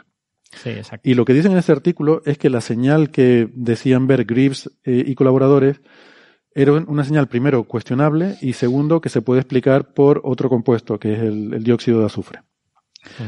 Eh, pero bueno, que esa señal se pueda explicar de otra forma no quiere decir que no haya fosfano en la atmósfera de Venus. De hecho, algo habrá, porque el cero no existe en la naturaleza. La cuestión es cuánto, ¿no? Y bueno, pues eso también generó cierta polémica y luego pues Villanueva eh, eh, puso en Twitter que, que, bueno, que ellos no pretendían digamos, ser eh, agresivos, sino que mm, parecía que un poco la, eh, siguiendo las instrucciones de lo que es un artículo para enviar a esta categoría de Matters Arising, pues que tenía que, que, que un poco un motivo para publicar un artículo ahí era pues solicitar que se retractara o que se corrigiera un artículo anterior y que ellos un poco lo que habían hecho era replicar eh, el, el, wording, ¿no? Replicar un poco el, la forma de... Sí, la forma, ¿no? Que en las instrucciones a los autores se daban de ahí. Y de hecho emitieron un comunicado en el que, bueno, pues un poco se disculpaban por esas formas, eh, con lo cual, bueno, pues creo que ese tema quedó un poco resuelto, ¿no? Eh, de una forma satisfactoria. Esto, lo que estamos viendo es ciencia en tiempo real. Eh, otra cosa que vemos también ahora con la pandemia, ya les dijimos, ¿no? Eh, no sabemos a día de hoy si hay fosfano o cuánto hay en la atmósfera de Venus. Hay un debate científico, unos dicen que sí, otros que no. Ah, habrá que ver un poco cómo evoluciona toda esta polémica y en qué se asienta. Bueno, una cosa también que les, que les comentamos es que mm, a raíz de esta polémica, ALMA, que es esta gran infraestructura, esta, eh, son unos radiotelescopios que están en Chile, que Héctor los conoce bien porque has trabajado con datos de ALMA. Claro. Em, eh, está operado y financiado por el Observatorio Europeo Austral y que eso se llama eso, eso se llama eso. Y eso emitió un comunicado diciendo que, eh, no, no emitió un comunicado, perdón, pero le dijo a los autores que había un problema con esos datos, que usaron Grips y tal, y que tenían que reanalizarlos, porque no, em, eh, digamos que ellos cogieron unos datos que, que habían sido tomados por el observatorio y preprocesados por el, el sistema. Mm. Aquí intervengo, o sea, lo que hace ALMA, su objetivo desde el principio era que no solamente radioastrónomos pudieran utilizar el instrumento, o sea, el observatorio. Entonces, te mandan los datos con una calibración hecha por ellos también, para que no tengas que aprender desde cero a trabajar con datos de ALMA para poder obtener resultados científicos. Es un equipo de gente que se dedica a calibrar datos. Pero claro, observar Venus con ALMA es una cosa complicada. Entonces le dijeron que el calibrado que habían hecho los propios de Alma podía haber tenido algún problema. Entonces lo recalibraron de nuevo y hace unos días simplemente dijeron que ya estaban los datos, o sea, se los mandaron los autores de nuevo. primero los retiraron porque se podía, cualquiera podía bajarse los datos porque ya se había observado en 2019 era sí, ¿no? o, 2018 incluso. Creo que en 2017 creo que 2017 era la observación de era del James Clerk Maxwell. Esto, de James Clerk. Es, el 2017, sí. Y creo que el de Alma, es 2018. Pues creo que cuando pasan unos seis meses o así ya puedes ir al archivo de Alma, bajarte los datos, que son unos cuantos gigas, y trabajar con ellos. Entonces, cuando se vio todo el problema del fosfano, eh, vieron el tema de la calibración y lo retiraron. O sea, de forma que ya no te podías bajar la versión que tenían ellos puesta. Entonces la gente dijo, uy, ¿qué está pasando aquí? Es que habían visto un error en la calibración. Y dijeron, vamos a, para que la gente no tome esto como bueno, lo quitamos, volvemos a trabajar sobre ello, lo reprocesamos mejor y ahora lo han vuelto a subir para que tanto los autores del estudio original como toda la comunidad científica pueda descargárselo con la calibración bien hecha. Te vienen los datos sin calibrar y los datos calibrados para que tú puedas comparar, calibrar por ti mismo si quieres y ver qué sale. Sí. Eh, este problema con los datos no es, que quizás a veces confunde un poco las cosas, no es culpa del grupo de Graves, eh, de Graves. Ellos estuvieron trabajando con esos datos y, mm, eh, y, o sea, era un problema del propio procesamiento de Alma, ¿no? Eh, que, que, como dice Héctor, pues lo han reprocesado, eh, lo han vuelto a subir. Y además se, han juntado, no sé por casualidad, supongo que no es casualidad, pero en estos últimos tres días o así se han juntado, que se han vuelto a subir los datos mm, de, de ya vueltos a reprocesar de ALMA, que se ha producido una reunión sobre Venus eh, de mm, el grupo de bueno, una reunión, una reunión eh, patrocinada por la NASA del Venus Exploration Analysis Group, que es una reunión básicamente sobre pues eso, eh, gente que tiene que ver con temas relacionados con la exploración de Venus, y la salida de un artículo de respuesta, por lo menos el preprint, eh, que se ha enviado al archive por parte de, del grupo de Greaves, de Jane Greaves y colaboradores, en los que responden a esas críticas anteriores. Sí, de hecho, el ESO, eh, el propio Alma, el aviso que mandaron, la nota de prensa de que tenían ya los datos reprocesados subidos, venía acompañado con enlace a este preprint. O sea, parece que estuvieron en contacto con el grupo de Grips y tal. No, ellos lo dijeron que iban a estar en, iban a trabajar con el grupo de Grips en, el, en este sí. reanálisis. Pero digo, cuando anunciaron a la comunidad científica en general que ya estaban disponibles los datos recalibrados, venía en la nota de prensa el enlace al preprint del grupo de Grips. O sea, ya venían analizados y con la respuesta del equipo original con los datos nuevos. Exactamente.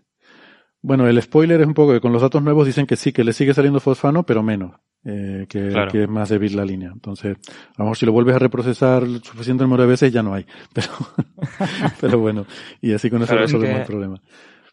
No, y hay, hay, una, hay una cosa eh, a tener en cuenta en eso de que le salga menos, que, eh, claro, ellos te interpretan ese resultado como esto significa, esto sigue siendo importante porque sigue habiendo fosfano, pero cuidado que llega un momento que si hay suficientemente poco ya se puede explicar con fuentes de fosfano no biológicas, con lo claro. que entonces, vale, pues hay fosfano, pero ya no es tan interesante.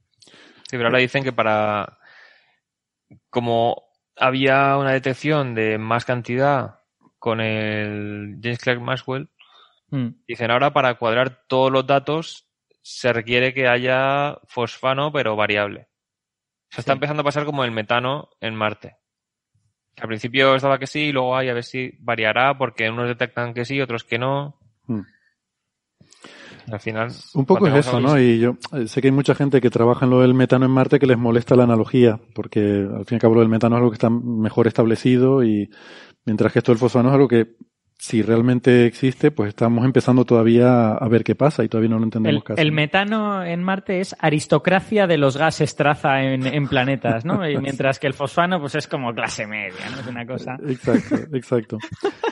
Hay otra cosa que se me ha olvidado decir y que nadie está diciendo y no sé por qué nadie está diciendo y me parece que, que tiene una relevancia muy importante en todo este asunto. Y es que también otra gente, a ver si tengo aquí el paper, ay, creo que no me lo imprimí, no, me caché, no me lo imprimí. Pero hay otro grupo que cuando salió el artículo este de Griffiths y tal, eh, gente que trabaja en, en centros de la NASA, creo que uno es del Goddard Space eh, Center y demás, se han cogido y se han ido a datos antiguos de los años 70 de la Pioneer Venus, eh, que son, bueno, que eh, fueron varias sondas que de hecho descendieron en la atmósfera de Venus. Y mm, una de ellas, la sonda grande, llevaba un espectrómetro de masas. Y reanalizando esos datos, porque decían que, claro, en su momento se fueron a los componentes mayoritarios, ¿no? Los componentes grandes, y eso se analizó bastante bien, pero a los, a los pequeños, a las cosas que había en pequeñas cantidades, no se les, esas trazas que decía Alberto, y por eso me, me vino a, a, la memoria, pues que no se les había prestado mucha atención. Y entonces, reanalizando eso, dicen que uno de los componentes que probablemente se encuentran en las trazas es eh, fosfano que no lo pueden asegurar, o sea, que, que está a nivel de indicios porque hay ciertas ambigüedades. Entonces no pueden estar seguros. Pero que creen que la explicación más lógica es que se trate de fosfano en pequeñas cantidades. Pero que en cualquier caso lo que sí encuentran es que, mmm, o sea, a ver si lo digo bien, digamos que hay como indicios de que puede haber fosfano, pero eh, afirman con bastante certidumbre de que eh, la, los, las especies minoritarias que hay en la atmósfera de Venus indican una química fuera del equilibrio, fuera del equilibrio químico. Por eso te hacía antes el comentario, Alberto, cuando hablaba sobre eh, desequilibrio, ¿no? Es decir, eh, ellos dicen en ese artículo que en cualquier caso hay química desconocida operando en esa atmósfera. Y eso me parece fascinante, o sea, porque si bien es cierto que no, no se moja mucho con lo del fosfano, dicen que habría que hacer otro tipo de medidas para poderlo comprobar, porque estamos hablando de cantidades de partes por mil millón, o sea, muy, muy pequeñas, pero que sí que tienen bastante certeza o, o les parece bastante claro de los datos de que, de que no, no, a ver, de, de que hay química fuera del equilibrio, de que no es fácil de explicar eh, con la geoquímica y fotoquímica conocida en Venus, eh, la composición de la atmósfera, ¿no? Y eso me parece un resultado ya de por sí, sí muy intrigante y muy de... Yo admito que soy un poco... Vale, aquí a lo mejor bueno, bueno, estoy bueno, no, no, humo, es, ¿no es acaso cierto que lo contamos en la nave del misterio ya hace 10 años? No. no. es acaso cierto que, que, el periodismo de investigación va por delante? Yo es cierto que soy aquí un poco el quiero creer, ¿no? Pero, pero y sí, y sí, y sí, sí. Oye. Aquí quiero enseñar yo dos cosas. Que una, que estos datos de la Pioneer Venus es o sea, que ese espectrómetro de masa significa que ha capturado moléculas, la sonda, o sea, que no es una medida a distancia de longitud de onda y tal, o sea, ha capturado iones de la atmósfera y ha medido la masa que tienen esas moléculas. O sea, es una medida directa que en la que se está diciendo, pues solo con medidas directas sabremos si hay realmente fosfano o no. Y otra que para determinar cómo está la química en la atmósfera de Venus, hace falta todavía mucho trabajo de laboratorio. Exacto. Hay grupos de investigación, sobre todo me llama la atención el de la investigadora Sarah Horst, que tiene un laboratorio para estudiar atmósferas planetarias, porque tiene una máquina que genera plasma y ahí genera los iones, la radiación ultravioleta que tendrían las moléculas y están viendo un montón de reacciones químicas, por ejemplo en Titán y en esos planetas. Mm. Y claro, ahí puedes ver la cadena de moléculas que se van formando. Entonces, para Venus falta todavía mucha investigación de ese tipo hecha. Y ella está diciendo, estamos aquí con notas de prensa grandilocuentes que se basan en modelos atmosféricos que no tenemos todavía buena comprensión porque faltan estudios de laboratorio y a ella no le financian. Mm. Entonces, muchos, venga los astrónomos diciendo en sus conferencias y tal, hace falta más estudio de laboratorio, hace falta... Y luego, en los paneles de financiación tal. No, no, dicen esto no es muy importante. No sé. Pero Héctor, tú es, es, que no lo entiendes. Esto, los, los que nos gusta el fútbol lo entendemos perfectamente bien. O sea, si lo financiaran, se resolvería el debate. Entonces, no tiene interés. Es como, es como el bar en el fútbol. O sea, a ti no te interesa que se sepa quién ha metido gol. Lo que te interesa es que la gente discuta. Vamos a no seguir por ahí. Perdón. Pero el, broma todo. Pero bueno, trabajo de laboratorio y teórico también. Pero justamente yo creo que esto que está pasando en Venus va a servir para fomentar todo ese tipo de investigaciones, ¿no? Porque ahora realmente se ha disparado el interés. Yo quiero decir que, vamos a ver, me interesa todo este asunto, pero no solo por decir es que hay bichitos, es que, que, puede que no sean bichitos, pero el hecho de que haya eh, química atmosférica desconocida. me parece fascinante. Claro. Eh, y, es importante. Ya la tenemos que, o sea, Venus está poco estudiado, Urano y Neptuno están poco estudiados, y estamos encontrando un montón de exoplanetas que son como Venus o como Urano y Neptuno. Hmm. Entonces, nos hace falta también estudiar. O sea, primero, en Tierra hay que estudiar, en laboratorio, cosas para entender la atmósfera de estos planetas del sistema solar. Hay que estudiar estos planetas del sistema solar para entender mejor, con ejemplos mucho más cercanos, cómo serían exoplanetas en otras estrellas. Hmm. Porque además los exoplanetas cuyas atmósferas vamos a poder estudiar primero son los que tienen atmósferas muy gruesas, como la de Venus, no son, no son como la Tierra. Es que... Una, una, pregunta, porque yo cuando salió la noticia hace un mes o algo así, este, vi dos preguntas. Tengo una es el, por el tema este de la, de, la confusión entre la posibilidad de que sea fosfano y no me acuerdo que algo que dijeron que tenía sulfuro. Dióxido de azufre.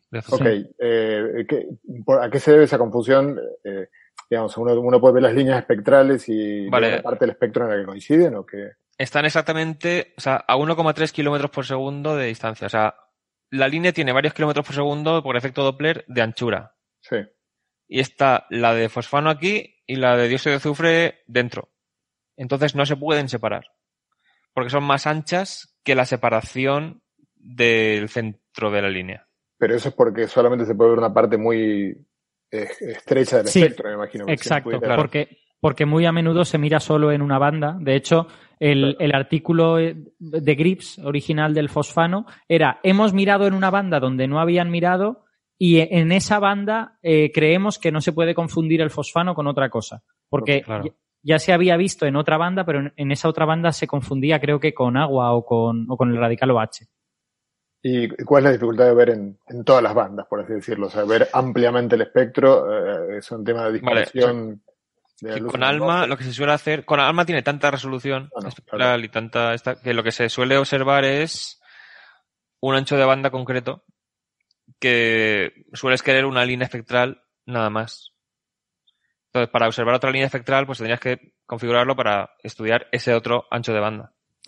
Es posible eh, bueno, de hecho ellos, tanto en el artículo original como en este, dicen que se necesitan más espectros, ¿no? O sea, que está, como que estos datos ya, ya están suficientemente exprimidos y que hacen falta datos nuevos. Eh, que se pueden obtener datos mejores, ¿no? Eso lo cuentan aquí, luego, podemos ir a eso. Pero es posible incluso que de todas las líneas que puedas observar, pues que todas tengan problemas, porque este, este rango en el infrarrojo, en el milimétrico y tal, suele estar muy poblado de, de, líneas moleculares, porque hay muchas moléculas y que producen muchas absorciones y a veces es difícil encontrar una línea limpia, que solo esté ella en un sitio. Claro.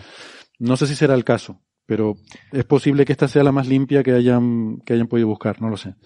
Es, eso a veces pasa. Eh, a ver, en este... El comentario. Que, Bueno, Gastón, dale. No, no, quería solamente entre toda esta oda al futuro hacer un comentario nostálgico para contrastarme.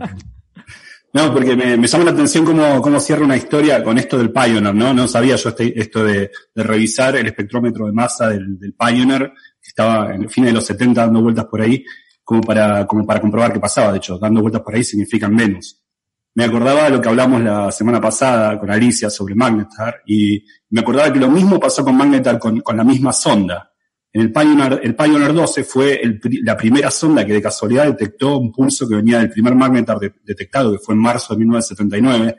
Y la, la teoría de los magnetar vino en los 90, pero revisando la misma sonda, no el espectrómetro de masa ahí, sino su registro de radio, también los rusos habían detectado lo mismo con Venera, ahí se dieron cuenta que las magnetar existían desde los 70, por decirlo de una forma. eh, porque justo la misma sonda, o sea, es notable, es un, detalle anecdótico, nada relevante estoy diciendo, pero es notable que la misma sonda sirva para hablar hoy y la semana pasada sobre temas tan dispares como la fosfina eh, y, o, la existencia de magnetar, ¿no? Las mismas son. Curioso. Claro, es que hay datos que eh, los tienes y puede parecerte ruido en vez de señal si no sabes que ahí puede haber señal. Mm. O sea, luego con los, con los géiseres de Encélado, en alguna de las ondas Voyager creo que se han detectado también. Pero claro, como se vio tan claro, o sea, se descubrieron con la sonda Cassini, porque ahí se veía muy claramente. O sea, ¿cómo te ibas a imaginar cuando estaban las Voyager pasando por Saturno que Encélado iba a estar emitiendo agua al espacio de esta forma tan exagerada? Entonces, ahora sabiendo que eso está ahí, miras con otros ojos los datos de sondas anteriores. Así que esto siempre pasa. Bueno, eh, por ir concluyendo con este tema, lo que dicen en este artículo. El, el tenía, tenía José un comentario, ¿no? Ah, sí, es verdad, José. Perdón. Sí, no, el comentario en realidad es de, yo, de, ignorante total, pero lo que leí a Natalie Cabrol, que es la directora del centro Carl Sagan de SETI, cuando salió el resultado inicial, ella puso su, su opinión. Y su opinión era muy, digamos, tenía una, le parecía muy interesante la posibilidad de que, de que se descubriera Fofano, pero no por el tema de, a pesar de que ella, su principal interés es el tema de la vida, ella Mm. decía que tiene, tiene un montón de argumentos por los cuales la vida en, una nu- en nubes eh, son improbables, este, bueno, digamos, choca con otras cosas, la, la- la posibilidad de que se sostenga la vida en una nube. Sin embargo, hablaba de, la, de, de que pudiera ser una evidencia de la actividad volcánica en Venus, que parece que es desconocida. Sí. Entonces, lo, bueno, de hecho, el comentario de ella, lo que ella terminaba diciendo My Two Cents, ¿no? Su, apuesta era que si había este descubrimiento, un descubrimiento muy importante, pero sobre el vulcanismo de Venus y no sobre la vida. en Venus. Mm.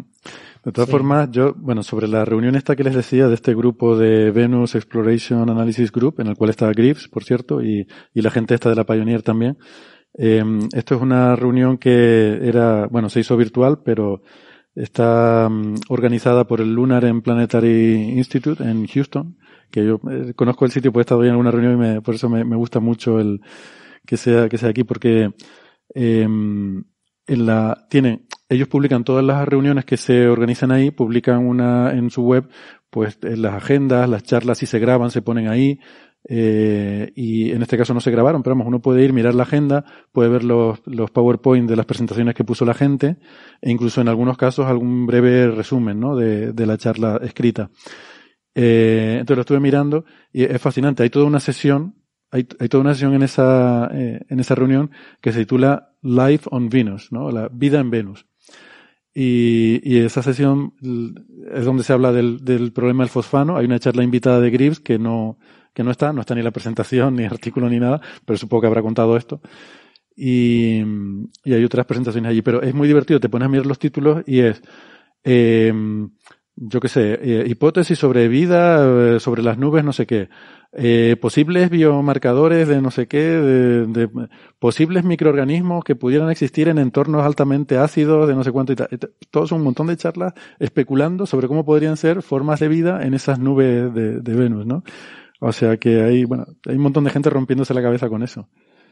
Eh, es Desde hace años, además, desde hace bastante tiempo. Sí. De hecho, bueno, decías que esta, esta amiga tuya, José, es del Carl Sagan Center, ¿no? Pues que justamente el primero en proponer que, que, podría haber microorganismos o que podría haber vida en las nubes de Venus fue justamente en un paper en Nature de Carl Sagan con eh, Harold Morowitz. Era Morowitz y Sagan, y Sagan. Eh, y especulaban con esto, ¿no? Se les ocurrió que aunque la superficie de Venus es totalmente inhabitable, sin embargo a 50 kilómetros por encima se está muy a gustito. Así que, salvo por el tema del ácido, pero bueno, eh, yo qué sé, habiendo Almax y Omeprazol, pues se, se tira para adelante. Eh, El tema que le mencionaba era, era la inestabilidad de las nubes, aparentemente como, como dificultad para que la vida pueda darse solamente en las nubes. Claro, es un es que es un entorno eh, en el que acceder a los recursos es, eh, es altamente no trivial, porque el agua la tienes en forma de gotitas, eh. Si estás en una gotita no tienes por qué interaccionar fácilmente con las gotitas de al lado, dónde están los nutrientes, pues estarán en alguna gotita más, en otra, o sea, quiero decir, el otro día vi a uno que creo que se dedica a astrobiología y estaba alucinando porque mirando un artículo de 2017 vio que es que había visto, o sea, se habían descubierto en la Antártida unos microorganismos que viven del aire. O sea, parece que se alimentan. Sí, sí, literalmente, que parecía que se alimentaban. pero eso es lo que me decía a mí mi madre cuando me decía, pero si no estudias que vas Sí, a vivir sí, del sí. aire, si tú no sabes hacer nada. pues Pues la parece que lo hacían. O sea, parece que se alimentaban de las minúsculas cantidades de hidrógeno molecular que hay en la atmósfera combinándolos con dióxido de carbono, que también hay muy poquita cantidad. Pero claro, combinándolos, pues formaban sus moléculas y como también forman agua con el oxígeno del CO2 y el hidrógeno molecular, pues podían vivir en valles súper áridos y súper secos de la Antártida y los traían de, la atmósfera. Esto no, pues, lo vayas, no lo vayas contando en redes sociales, que sabes que hay gente que tiene la, la, la magufada esta de, de, que pueden vivir sin comer, sino solamente con la luz del sol y el aire y estas cosas, ¿no? Si fueran esta bacteria.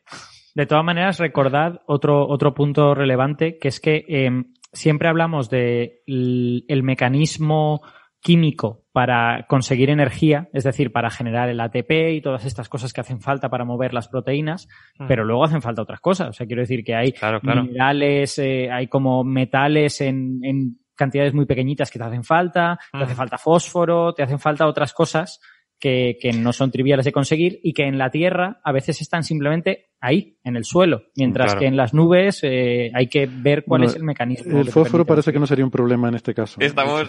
Eh, sí, exacto. El, fósforo en este caso no. Que, que, oye, que no es poca cosa, ¿eh? Porque el fósforo, el fósforo es el elemento raro más, más raro. Porque quiero mm. decir, el fósforo hace falta en grandes cantidades para la vida y mm. no es de los elementos más comunes, precisamente. O sea mm. que el fósforo es, un punto pero, pero, en la atmósfera de Venus, además, eh, eh, como eh, fósforo atómico está, está presente de forma muy abundante, ¿no? Y se ve también los datos de la, de la sonda de la, de la Pioneer Venus. Em, quería hacer alguna otra matización. Y no olvidemos también que en Venus tenemos el lío este, hablando de las nubes de Venus y tal, de los absorbentes oscuros, que está ahí un poco también sin resolver, ¿no? Hmm. Mm, o sea que bueno. Pero, también está, o sea, falta mucha investigación por las propiedades espectrales de, posibilidades de moléculas que todavía no están medidas. Entonces. Para mí esa es la conclusión de todo esto. Falta mucha investigación y tal. Yo, mm, a ver, ni creo que haya que echar las campanas al vuelo originalmente diciendo, ha encontrado fosfano en Venus y tal, ni tampoco luego la, el, no sé, me parece que hubo también una excesiva corriente contraria diciendo, pues esto no, no hay, no hay fosfano en Venus, como publicaba el título del artículo de Villanueva y tal, es que, o sea, me parece también precipitado, ¿no? O sea, vamos a ver. a ver, es que una cosa que hacemos los científicos mucho es, tenemos por fin un instrumento con el que se pueden ver en mucho detalle estas cosas que antes solo se intuían en los datos. ¿Y qué se hace con ese instrumento? Pues lo más puntero es ver qué cosas se apenas intuyen en los datos de ahora hmm. Siempre que con instrumentos futuros. Claro.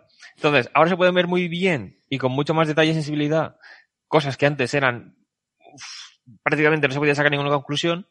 Entonces, para hacerlo más puntero, te vas a la nueva frontera a hacer lo mismo. Y siempre está, hay gente que se mete en ciencia pensando, va, ahora con los radiotelescopios tenemos datos geniales, va a, ser, va a ver todo súper bonito. Y luego estás trabajando con un borrón que, no sabes cuánto hay de ruido y cuánto de no. Y así muchas veces trabajamos. en el límite de la frontera las cosas no son tan claras y tan bonitas como se da a elegir. o sea, al público se muestra lo que sí que tenemos más seguro. Claro. Hmm. Lo fácil ya está todo hecho. O sea, si estás investigando es porque es algo que no se sabe y si no se sabe es porque es muy difícil saberlo. Claro, lo que, lo que da los titulares de Nature es lo que está ahí justo en el límite del conocimiento. Lo fácil ya está todo hecho porque, porque sois personas muy limitadas intelectualmente. Internet está lleno de gente que sin haber estudiado matemáticas te resuelve toda la física y vamos, y todas las cosas, ¿eh? Sí. Sí, sí. Sobre todo los problemas de la física teórica, curiosamente, ¿no? Eh, no, no se pone a resolver, yo que sé, física de materiales o estas cosas, ¿no? Te, resuelven la, la, materia oscura, la energía oscura y la cosmología. Eso hay un montón de gente que lo resuelve. Pero... He visto gente que incluye el cáncer en el tema, o sea, resuelve la cosmología entera y, el, y cura el cáncer. No sé, no sé por qué lo hacen a la vez. Sí, sí. Bueno, ahora vamos con eso, eh, pero por acabar, que simplemente quería decirles que lo que resume este nuevo artículo es una respuesta a los anteriores. Y básicamente da una respuesta punto por punto a las críticas eh, anteriores. Eh, ponen los nuevos datos de ALMA, en los cuales, pues cuando los ves así a ojo, pues sí, sigue pareciendo que hay alguna cosilla, pero, pero bueno. Ellos dicen que la detección es a 5 sigma de, de la línea y dicen que no puede ser contaminación de ese dióxido de azufre porque la cantidad que necesitarías de dióxido de azufre eh, sería anómalamente grande, sería mucho sigma por encima de lo que se observa, eh, porque esa, esa molécula sí que está medida en otras bandas. y, y de hecho, pues bueno, es casi un factor 10 más lo que necesitarías para crear esa confusión, es casi un factor 10 más de, de lo que es la media, ¿no? Eh, de, del que se observa normalmente en todo el planeta. Una curiosidad anecdótica y relevante, el famoso polinomio de grado 12 que tanto nos cachondeábamos, que habían ajustado un polinomio de grado 12 y tal, resulta que ahora está incorporado en el nuevo procesamiento de ALMA para estos datos, para este tipo de datos. Porque resulta que, que el, el, tipo de ripples, ¿no? De, de ondulaciones que se producen, pues bueno, son de la anchura tal que requiere Claro, es que un polinomio de grado 12, básicamente lo que estás diciendo es que, vale, tengo aquí como seis ondulaciones sí. en este trozo de espectro que si la ajustas con una recta, pues se te queda, puedes dejar que las ondulaciones sean ruido estadístico, pero a lo mejor lo puedes ajustar un poco más finamente hmm. para hacer la resta un poco más exacta, pero claro, hay que entender muy bien cómo están generándose esas ondulaciones en el instrumento. Porque si es todo el ruido que tiene esa forma, pues no sabes. Por eso lo lógico mí, es que sea la, el fabricante del instrumento, la gente que opera el instrumento, los que hagan ese tipo de, de, claro. de, de procesamiento. A, a, mí, que no sé casi nada de análisis de datos y tal, la verdad es que me sorprendía que si ese polinomio estaba mal, los revisores se lo hubieran dejado pasar.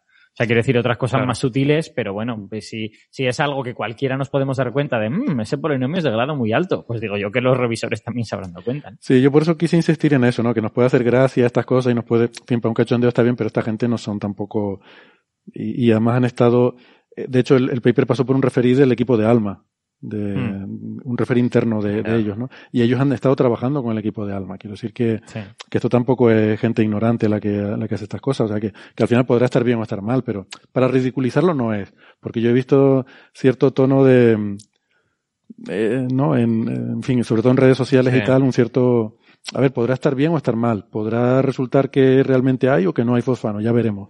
Pero habrá que verlo. Esto tampoco. El tema es, es que observar Venus con alma es complicado. Es complicado. Y bueno, ellos dan algunos, por terminar, dicen que hablan de resultados que ahora con los nuevos datos y los nuevos análisis quedan superseded, que me encanta la expresión, como diciendo que ya quedan superados, ¿no? Eh, y algunos de los resultados de Villanueva y algunos de los propios también. Dicen que, por ejemplo, una variación latitudinal que veían, que ahora ha quedado, eh, con los nuevos datos no, no está. O sea, que eso ha quedado, digamos, superado, ¿no? Superseded. Eh, y lanzan una pullita también al grupo de Villanueva porque dice que ellos, Greaves y tal, publicaron todos sus scripts de reducción y tal, y que eso permitió al grupo de Villanueva pues eh, criticar algunas cosas, ¿no? De las que ellos aquí pues luego dan explicaciones. Pero dicen que ellos hay cosas que no entienden del análisis paralelo que hicieron el grupo de Villanueva y que a ellos les gustaría ver sus scripts para ver cómo han llegado a esas conclusiones porque no les salen, pero que lamentablemente no están publicados y que animan al grupo de Villanueva a hacer como ellos y publicar también sus scripts para poderlos criticar igualmente, ¿no? Hay, hay algo ahí también de salseo. Sí, y cuando Alma te manda los datos sin calibrar y calibrados, una cosa que manda es el script que se ha seguido para calibrar. O sea, tú puedes darle a, a ejecutarse ese script y a partir de los datos en, bruto te tiene que dar el mismo resultado que la calibración que te mandaba ellos. Bueno, pues ese es un poco el resumen. Eh, que este tema yo creo que es un tema que ahora mismo está vivo eh, y que yo creo que no hay necesidad tampoco ahora mismo de decidir, que parece que la gente tiene que decir que, de qué, qué lado está. Yo, creo que lo que hay que hacer es... Pues, y aunque haya necesidad, no se puede, o sea... No se puede. Habrá que esperar y que haya nuevos datos, mejores y que se pueda resolver esto de alguna forma, ¿no? El, el funcionamiento de la ciencia, esto es normal. Debate. Claro, claro. Uno dice A, otro dice B y se irá, se irá asentando, ¿no? Luego dicen es que los científicos siguen todos una versión oficial. Sí, sí. Dogmático. bueno, ¿alguna cosa más sobre esto o pasamos de tema? Vale. Pues, pues si quieren, vamos a hablar de cosas de, de, científicos soberbios y dogmáticos, que esos sí que son los teóricos, que tienen su, sus dogmas fijos y, y no, no se mueven de ellos. Están empeñados en que tiene que haber una cosa llamada gravedad cuántica, que tiene que ser la teoría ya final de, de, todo, que tiene que juntar la relatividad general con la física cuántica, y que, y que eso hay que hacerlo con, con teoría de cuerdas. Y ahora, pues por suerte viene gente que nos abre los ojos y nos, nos ilumina, en este caso, unos investigadores de, de, Holanda, Canadá y Alemania, Draper et al., que han publicado un artículo en Physical Review Letters que se titula, yo me voy a caer en el título y les voy a pedir que me expliquen esto de qué va. Eh, amplitudes finitas de gravedad cuántica, dos puntos. Y luego dice en inglés No Strings Attached, que es un juego de palabras, ¿no?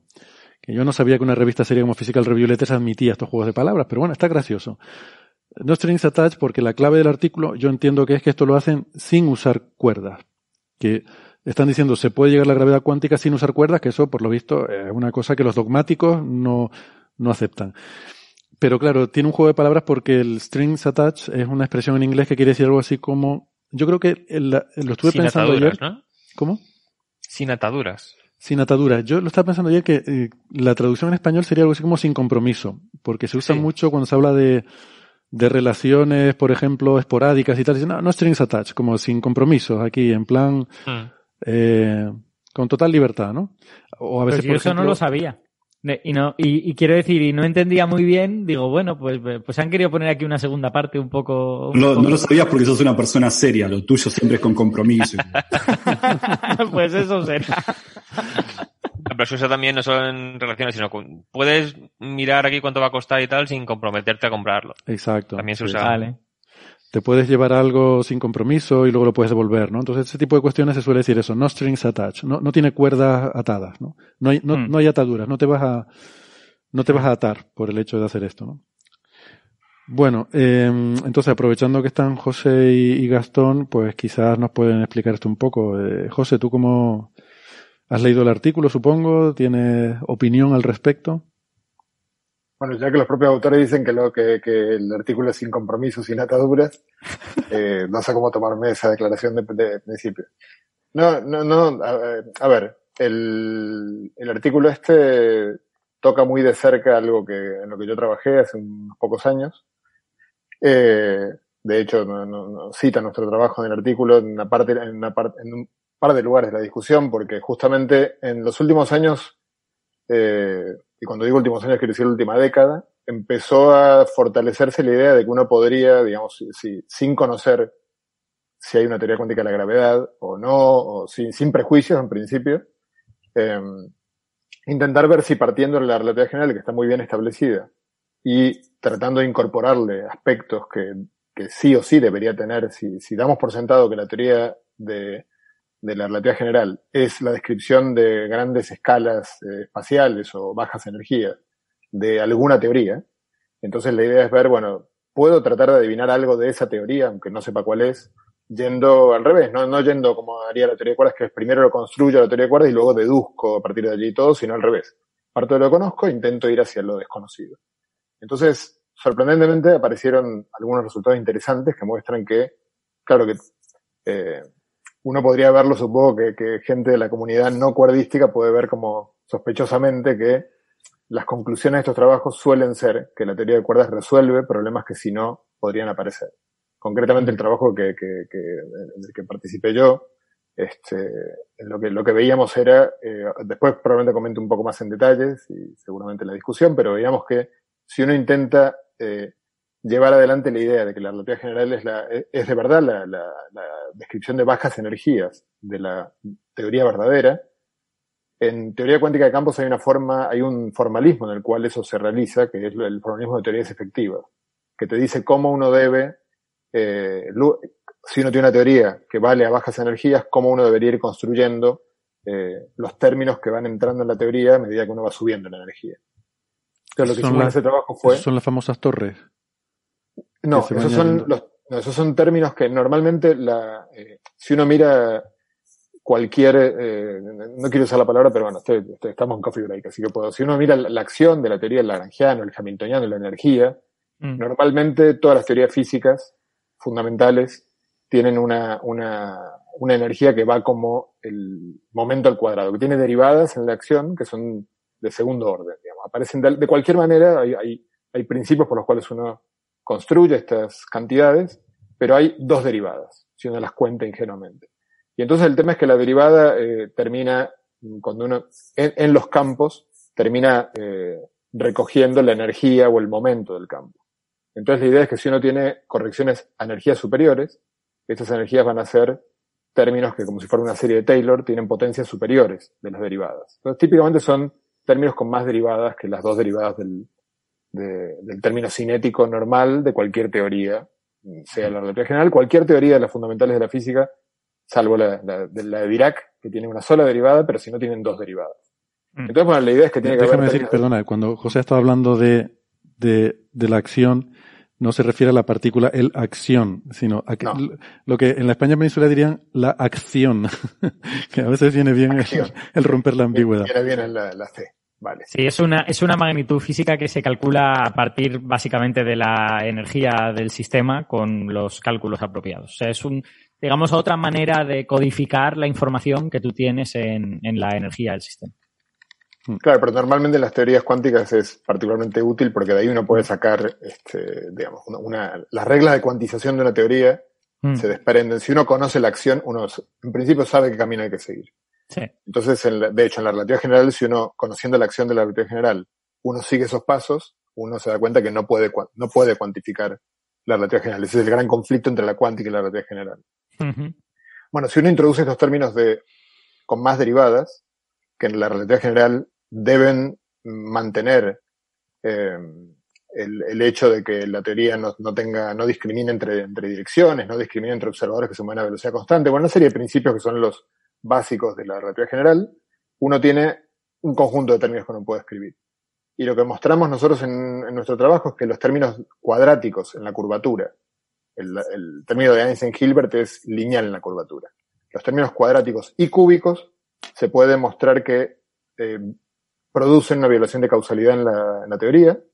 Eh, lo vimos de, de, varias maneras esto, en particular especialmente cuando uno hace choque de gravitones, alguien podrá decirme nadie vio nunca un gravitón, pero bueno, obviamente la idea es que eh, este, uno, en algún momento uno podría ver gravitones y uno podría imaginarse cómo sería un choque de gravitones, particularmente en el inicio del universo debe haber, debe, haber habido un montón de choques de gravitones. Sí, si, me, permites, si me permites hacer un comentario muy breve, eh, estos, estos términos que acabas de comentar con derivadas superiores y todo esto eh, son útiles en, bueno, son útiles para muchas cosas, pero sobre todo pasan a ser relevantes para eh, procesos que ocurren a energías altas y también cuando uno quiere una precisión muy grande, ¿no? Cuando quiere, cuando quiere procesos que ver muchos decimales, pues estos, todos estos términos con, con derivadas adicionales pasan a ser importantes.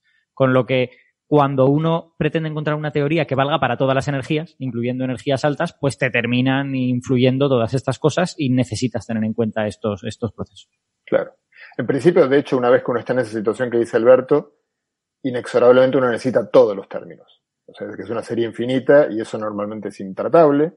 Y la teoría de cuerdas es una especie de promesa de que la teoría de cuerdas ya tiene todos esos términos incorporados de algún, de algún modo. Eh, ahora, aquí lo que hicimos fue en cuatro dimensiones espaciotemporales, sin suponer teoría de cuerdas, ver qué le pasa a este choque de gravitones. Vimos que hay una violación de causalidad, que uno podría, un gravitón podría dar una vuelta por el espacio-tiempo y volver al mismo punto, digamos, eh, a menos que la única forma que encontramos de curar ese problema es que la teoría tenga más grados de libertad de los que aparentemente tiene. Esos grados de libertad tienen que ser masivos y tiene que ser una torre infinita de partículas de spin creciente. Cosa que la teoría de cuerdas tiene. Entonces, de algún modo, el trabajo este, nuestro trabajo, era una especie de indicio de que eh, la teoría de cuerdas, aunque uno no la, aunque uno no parta de ella, digamos, la propia teoría te pide por consistencia elementos que aparecen en la teoría de cuerdas. De hecho, bueno, hubo toda una larga, hubo un montón de papers posteriores que, que hicieron incluso más, más robusto esta, esta idea. Esta gente medio un poco en esa misma línea lo que hace es eh, algo distinto, que, con un resultado distinto también, pero es que las hipótesis son de entrada distintas. Porque no, tengo muy claro exactamente en qué partes se, se hace, en qué se apartan de lo que hicimos nosotros. Eh, concretamente, es bastante técnico poder explicarlo, pero mm. la forma en la que describen el, lo que sería el gravitón, normalmente cuando uno tiene una partícula, en teoría cuántica de campos, uno tiene lo que se llama el propagador de la partícula. El propagador de la partícula es cuando uno escribe los famosos diagramas de Feynman, es qué es lo que uno pone cuando hay una línea de esa partícula.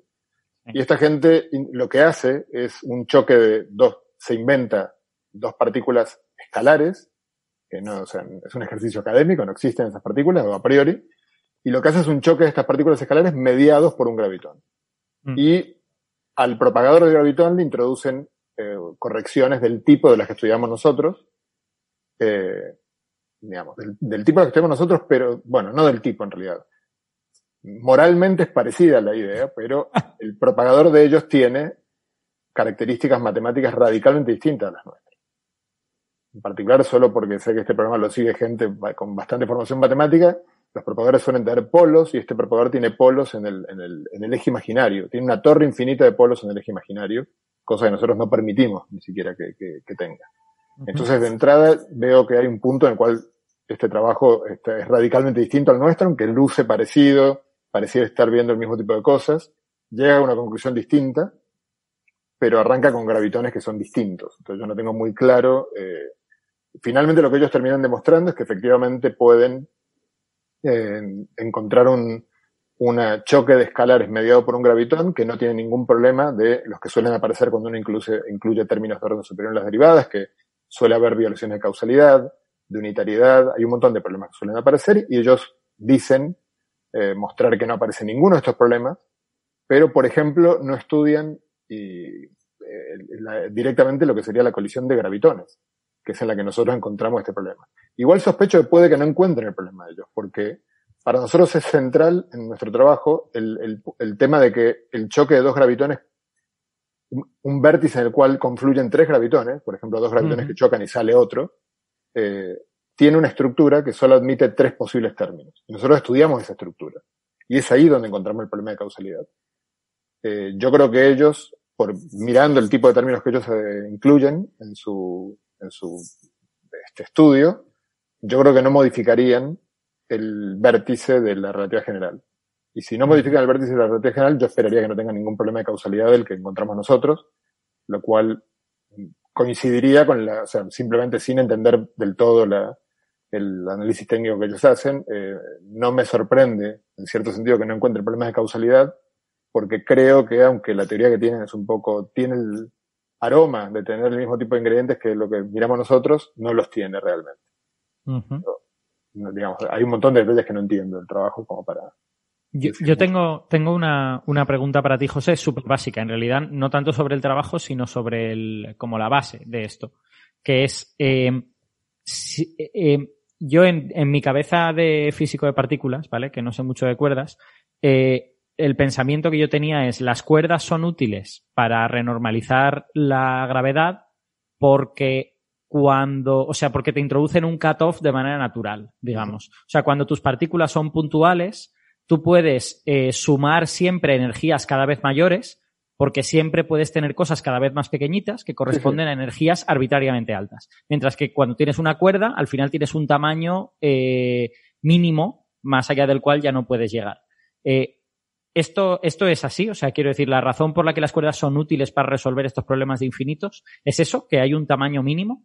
Es así, pero no es solo eso. O sea, bueno, eso probablemente Gastón tenga muchas cosas interesantes para, para agregar a esto. No es solo eso, o sea, sino uno simplemente lo que podría afirmar es en lugar de teoría de cuerdas, afirmar que, no sé, que, que, que hay un discretizar el espacio-tiempo, uh -huh, poner un tamaño sí. mínimo. Y eso no funciona igual. La teoría de cuerdas tiene, eh, cuando uno simplemente supone que lo que hay es una cuerda, que la cuerda se, se desplaza por el espacio y uno cuantiza ese, ese, ese, ese sistema, encuentra mm. que hay simetrías muy curiosas que, por ejemplo, hacen que una cuerda que se mueve en un espacio, por mencionar una, pero hay muchas de este tipo, una cuerda que se mueve en un espacio-tiempo no distingue entre, eh, en ciertas situaciones, no distingue entre un eh, espacio muy grande y uno muy pequeño. Digamos, uno, aparecen dualidades, ¿no? O sea, una cuerda moviéndose en un espacio de ciertas características es exactamente igual que otra cuerda moviéndose en un espacio de características aparentemente muy distintas. Sobre todo porque la teoría de cuerdas tiene eh, inexorable, cuando uno cuantiza la teoría de cuerdas, uno ve que aparece la gravedad, y eso es por supuesto que el punto inicial de la, del entusiasmo, pero aparecen otros campos. Y entonces en realidad cuando uno ve estas dualidades, lo que ocurre es que la frase completa sería una cuerda en tal espacio-tiempo con tales campos es igual que una cuerda en tal otro espacio-tiempo con tales otros campos. Casi nunca uno nombra los otros campos porque no interesan demasiado. Vale. Lo cierto es que da, debido a eso, se suele hablar de, de, de, de una especie de geometría eh, cuerdista, stringy geometry, que es la geometría que ve la cuerda, que es una geometría muy distinta que la geometría habitual basada en, puntos abiertos, este, curvas, etcétera. Es una geometría con algunos aspectos a veces este, paradojales, paradigmáticos que, hay que entender bien. Entonces no es exactamente, por supuesto que contiene, eh, digamos, creo que lo que la, respuesta en, corto sería contiene esa idea y por eso funciona como una teoría eh, completa en ultravioleta. O sea, uno puede llegar hasta tirar los momentos, integrar los momentos sin problema que aparezcan infinitos por poder eh, tener puntos infinitamente cercanos, pero tiene más que eso. Vale, y entonces, eh, ¿qué, o sea, quiero decir, estos autores en este trabajo no afirman, digamos, tener una teoría de gravedad cuántica sin cuerdas. Lo único que afirman es hemos encontrado un cierto caso en el que nosotros hacemos el cálculo y resulta que lo podemos hacer hasta el final, sin necesidad de introducir otra cosa. Sí, en el título está claro, o sea, no ponen finite quantum gravity, dos puntos, sino ponen finite quantum gravity amplitudes. Entonces, vale. un cierto tipo de amplitudes. A ver, el trabajo es interesante porque uno podría tener el prejuicio, dado todos los trabajos que surgieron en la época en la que escribí yo el mío y otra, y otra gente, uno mm. podría tener el prejuicio de que siempre van a aparecer este, problemas de causalidad o de unitariedad cuando uno este, eh, estudia correcciones a, la relatividad general y esta gente muestra que no siempre, digamos. Yo diría que en síntesis muestra que no siempre y muestra una situación en la que no ocurre y luego la parte que quizás me faltaría, eh, falta para, para completar y conectar con lo que estás preguntando es que ellos muestran que el comportamiento que obtienen en, eh, en las amplitudes, cuando, cuando estudian eso, el choque de dos escalares con un gravitón en el medio, tiene un comportamiento que cuando envían el, la energía, la energía del choque va infinito, bueno, no les diverge, va a una cantidad finita, de ahí el nombre, el título de la, de la, charla, pero es que además, aparentemente, va a un valor finito de la manera que se espera en otra de las aproximaciones a la gravedad cuántica, que es la llamada asymptotic safety, o, o sea, la, la ah. gravedad cuántica de seguridad asintótica. Sí. que es una, una formulación que sostiene, es una idea creo que originalmente de Weinberg, eh, que sostiene que en realidad lo que ocurriría, la forma en la que resolvería esta teoría, el problema de los dos puntos infinitamente cercanos, es que tiene un punto fijo en el ultra, bueno, técnicamente tiene un punto fijo en el ultravioleta, quiere decir que cuando uno toma ese límite de los puntos yendo a, coincidir en el espacio, que uno espera tener infinitos, todos los, todos los que uno calcule fluye a valores finitos. Cosa que, este, bueno, puede ocurrir en teoría cuántica de campos, algo que, este, podemos fabricar teoría cuántica de campos sin gravedad en las que eso ocurre, y hay una subcomunidad, digamos, de la física teórica que sostiene que esa es la forma en la cual la eh, gravedad resolvería el problema de, las pequeñas distancias o de las grandes energías. Sí, yo, yo creo que una, o sea, una cosa no es la única cosa, pero una cosa que eh, sería interesante que al público le quedara claro es que uno de los problemas con los que jugamos aquí es que en teoría cuántica de campos podemos tener esos puntos todos los cercanos que queramos, ¿no? O sea, podemos tener lo, eh, cuando digo puntos, quiero decir interacciones. O sea, quiero decir, hay una cosa que se propaga entre dos puntos del espacio-tiempo y esos dos puntos, yo en teoría cuántica de campos nada me impide ponerlos increíblemente cerca. Y eso te genera toda una serie de problemas matemáticamente. Entonces, eh, este trabajo, de alguna manera, encuentra una manera de, sin decir estos objetos tienen un tamaño finito y por eso no los puedo poner eh, todo lo cerca que quiera, pues bueno, parece que encuentra una manera de que le salgan finitas las amplitudes, pero es un caso particular y no tanto una teoría. Totalmente un caso particular, de hecho es, es, un conjunto de amplitudes en particular, o sea, cuando uno mira el paper como Hace poco vi un meme que, que muy, con el que me siento identificado e incluso retratado también, porque creo que todos estamos muy forzados. El ejemplo del Fofano se parece un poco a eso. Uno, uno está, uno tiene la obligación de poner un título que sea muy sexy, un mm. abstract que sea lo suficientemente sexy por no vaya a ser que alguien lo lea. Y luego en el paper uno confiesa la verdad de lo que uno hizo, que suele ser menos que lo que dice el abstract y bastante menos que lo que dice el título. Entonces aquí, cuando uno mira el ejemplo que ellos dan, finalmente, después de todas estas frases, eh, bueno, pues escriben un modelo concreto con una serie de funciones que, que, que, a las cuales cuando van a hacer el cálculo les empiezan a imponer ciertas condiciones para mostrar que con esas condiciones encuentran el resultado, pero está muy lejos a mi, a mi entender, eh, que siempre puede ser que yo no lo entienda, pero eh, creo que está muy lejos de ser una prueba general. O sea, simplemente encuentran un, un, huequito en el cual esto funciona y evidentemente, bueno, es interesante. O sea, puede ser que ese huequito crezca. De hecho, tiene un paper largo que sacaron simultáneamente, Yo no tuve tiempo de mirarlo, no sé si hacen mucho más que esto o simplemente explicitan los cálculos, porque este paper es bastante críptico. Bueno, es una letra. Yo, no, le, yo no he mirado tampoco, así que, así que no lo sé. Eh, déjame entonces, bueno, quiero preguntarle también a Gastón qué opina, pero antes quizás como resumen para eh, un público general, mejor que no haya seguido mucho la conversación, el resumen sería que lo que realmente hacen estos autores es plantear una situación concreta en la que pueden resolver un cierto problema de gravedad cuántica sin usar cuerdas. Pero eso no quiere decir, como salen los titulares y, y como se, como dice por ahí, que hayan demostrado que se puede hacer una teoría de gravedad cuántica sin cuerdas. ¿Sería correcto ese, ese resumen? Sí, totalmente. Sí. Y creo, y creo que eso es fundamental, ¿no? Porque es que no tienen una teoría. Si no tienes una teoría, bueno, pues tienes un cálculo interesante, pero. No, pero bueno, Puedes, puedes poner argumentos para decir, puede existir una teoría que, pero no es el caso, ¿no? Eh, déjame ver qué opina Gastón, que también, supongamos que José no está aquí escuchando, Gastón, ¿qué, qué tendrías que decir sobre este artículo? No, yo hablaría, eh, esto no es porque sea mi amigo, hablaría también del, del, trabajo de él, pero diría cosas del trabajo de José que José no dijo, ¿no? Eh, también, que me parecen importantes. Una es que en el trabajo de ellos, que estudian qué correcciones en la teoría de la relatividad general, teoría que suponemos que tiene que ser completada, porque en sí misma, encierra ciertas incompatibilidades con la cuántica, la no renormalizabilidad, digamos.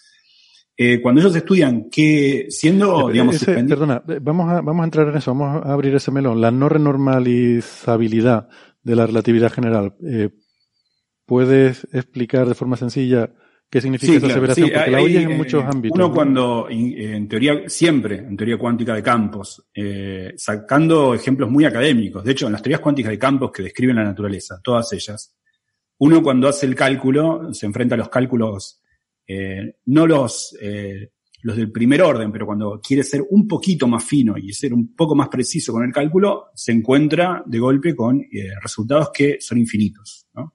Son resultados que son infinitos y que le sacaron el sueño a muchos físicos durante la década del 60 en particular.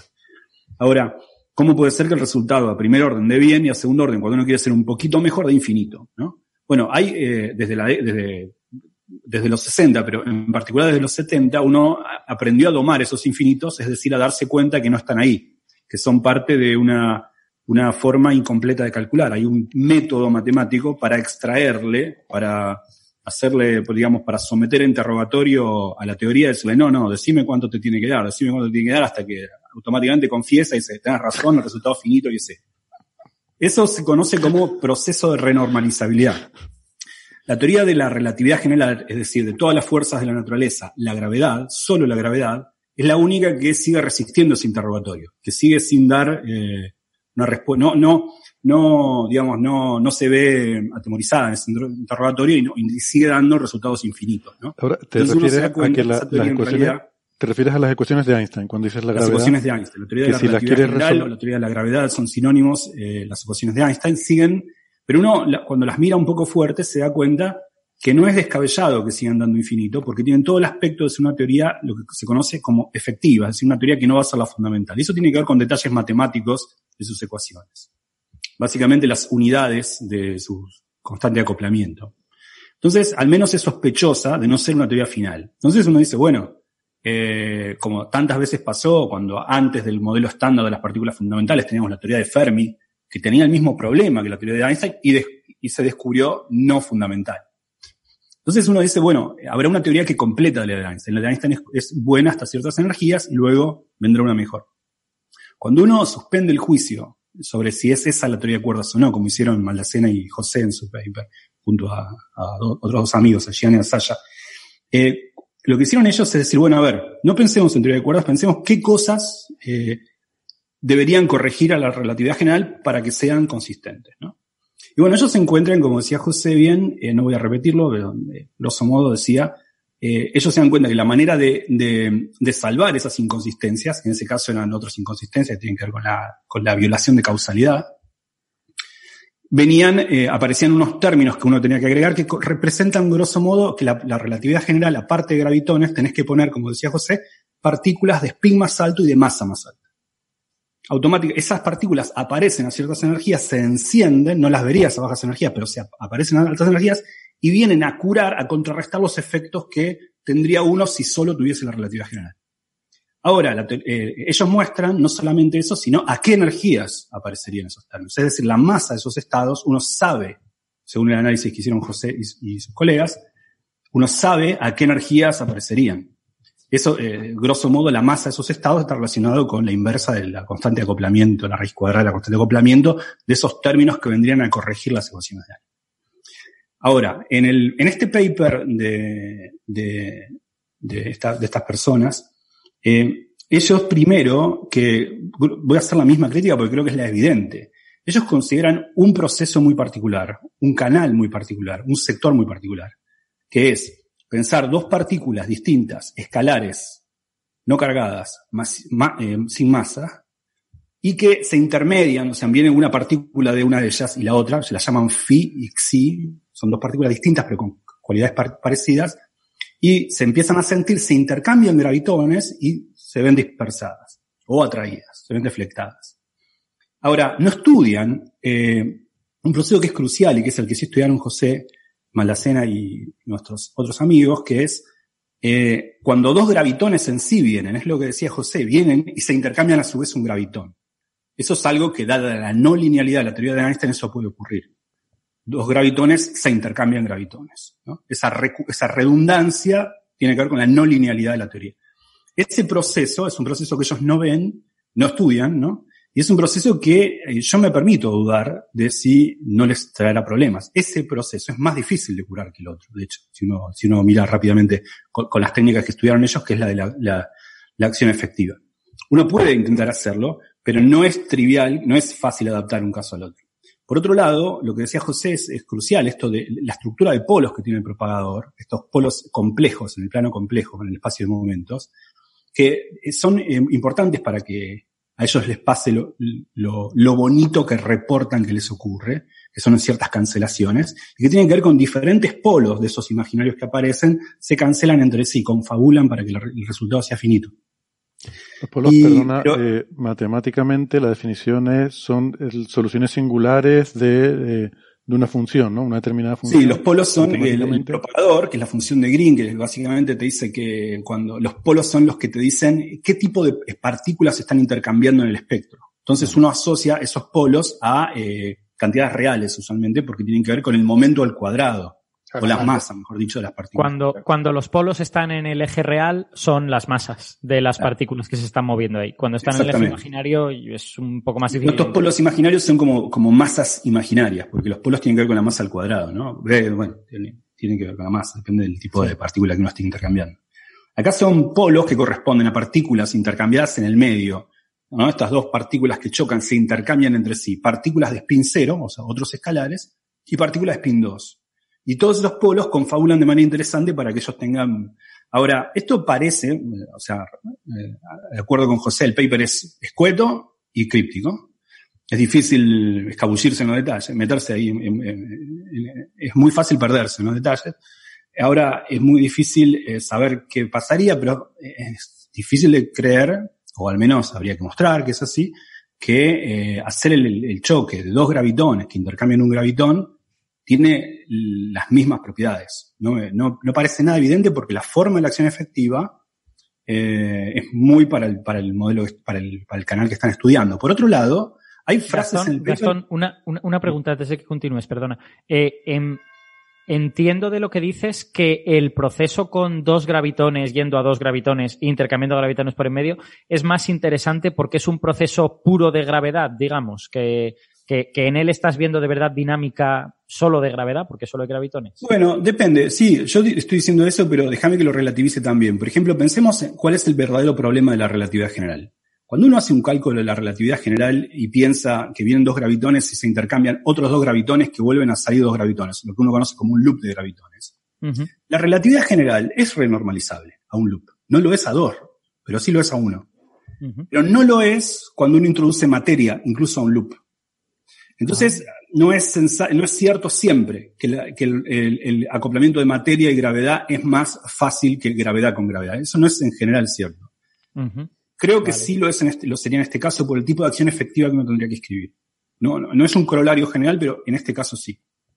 Por otro lado, hay afirmaciones en el paper que no entiendo, porque dicen algo así como nosotros no necesitamos eh, términos de derivadas superiores y cosas así. Entiendo a, qué van, pero si uno lo toma estricto senso, no es cierto eso, porque si uno mira la, forma de la acción efectiva, tiene acoplamiento con el tensor de byte, tiene acoplamiento con, con, eh, con escalar de curvatura ciertas potencias, o sea, la acción efectiva contiene derivadas superiores. Lo que, lo que quieren decir ellos es que no necesitan eh, suplementar esa acción efectiva con contratérminos propios de que uno agrega en gravedad, como R al cuadrado y qué sé yo.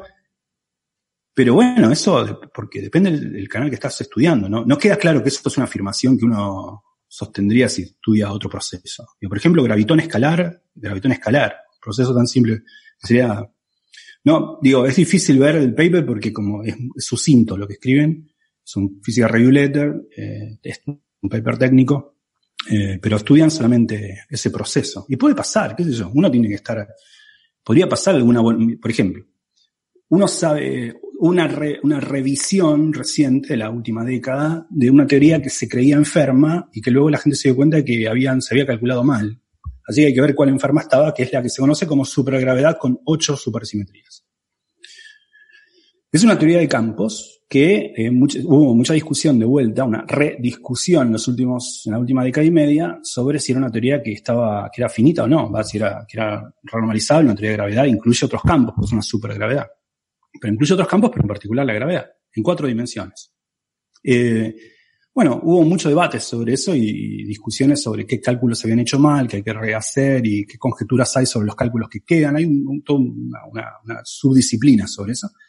Ahora, el mero hecho de, independientemente de cuál sea la respuesta, el mero hecho de que uno se plantee la pregunta, ¿es esta teoría de campos muy simétrica eh, una teoría consistente que incluye la gravedad? Eso demuestra que no es que sea imposible, ¿no? No es que sea imposible.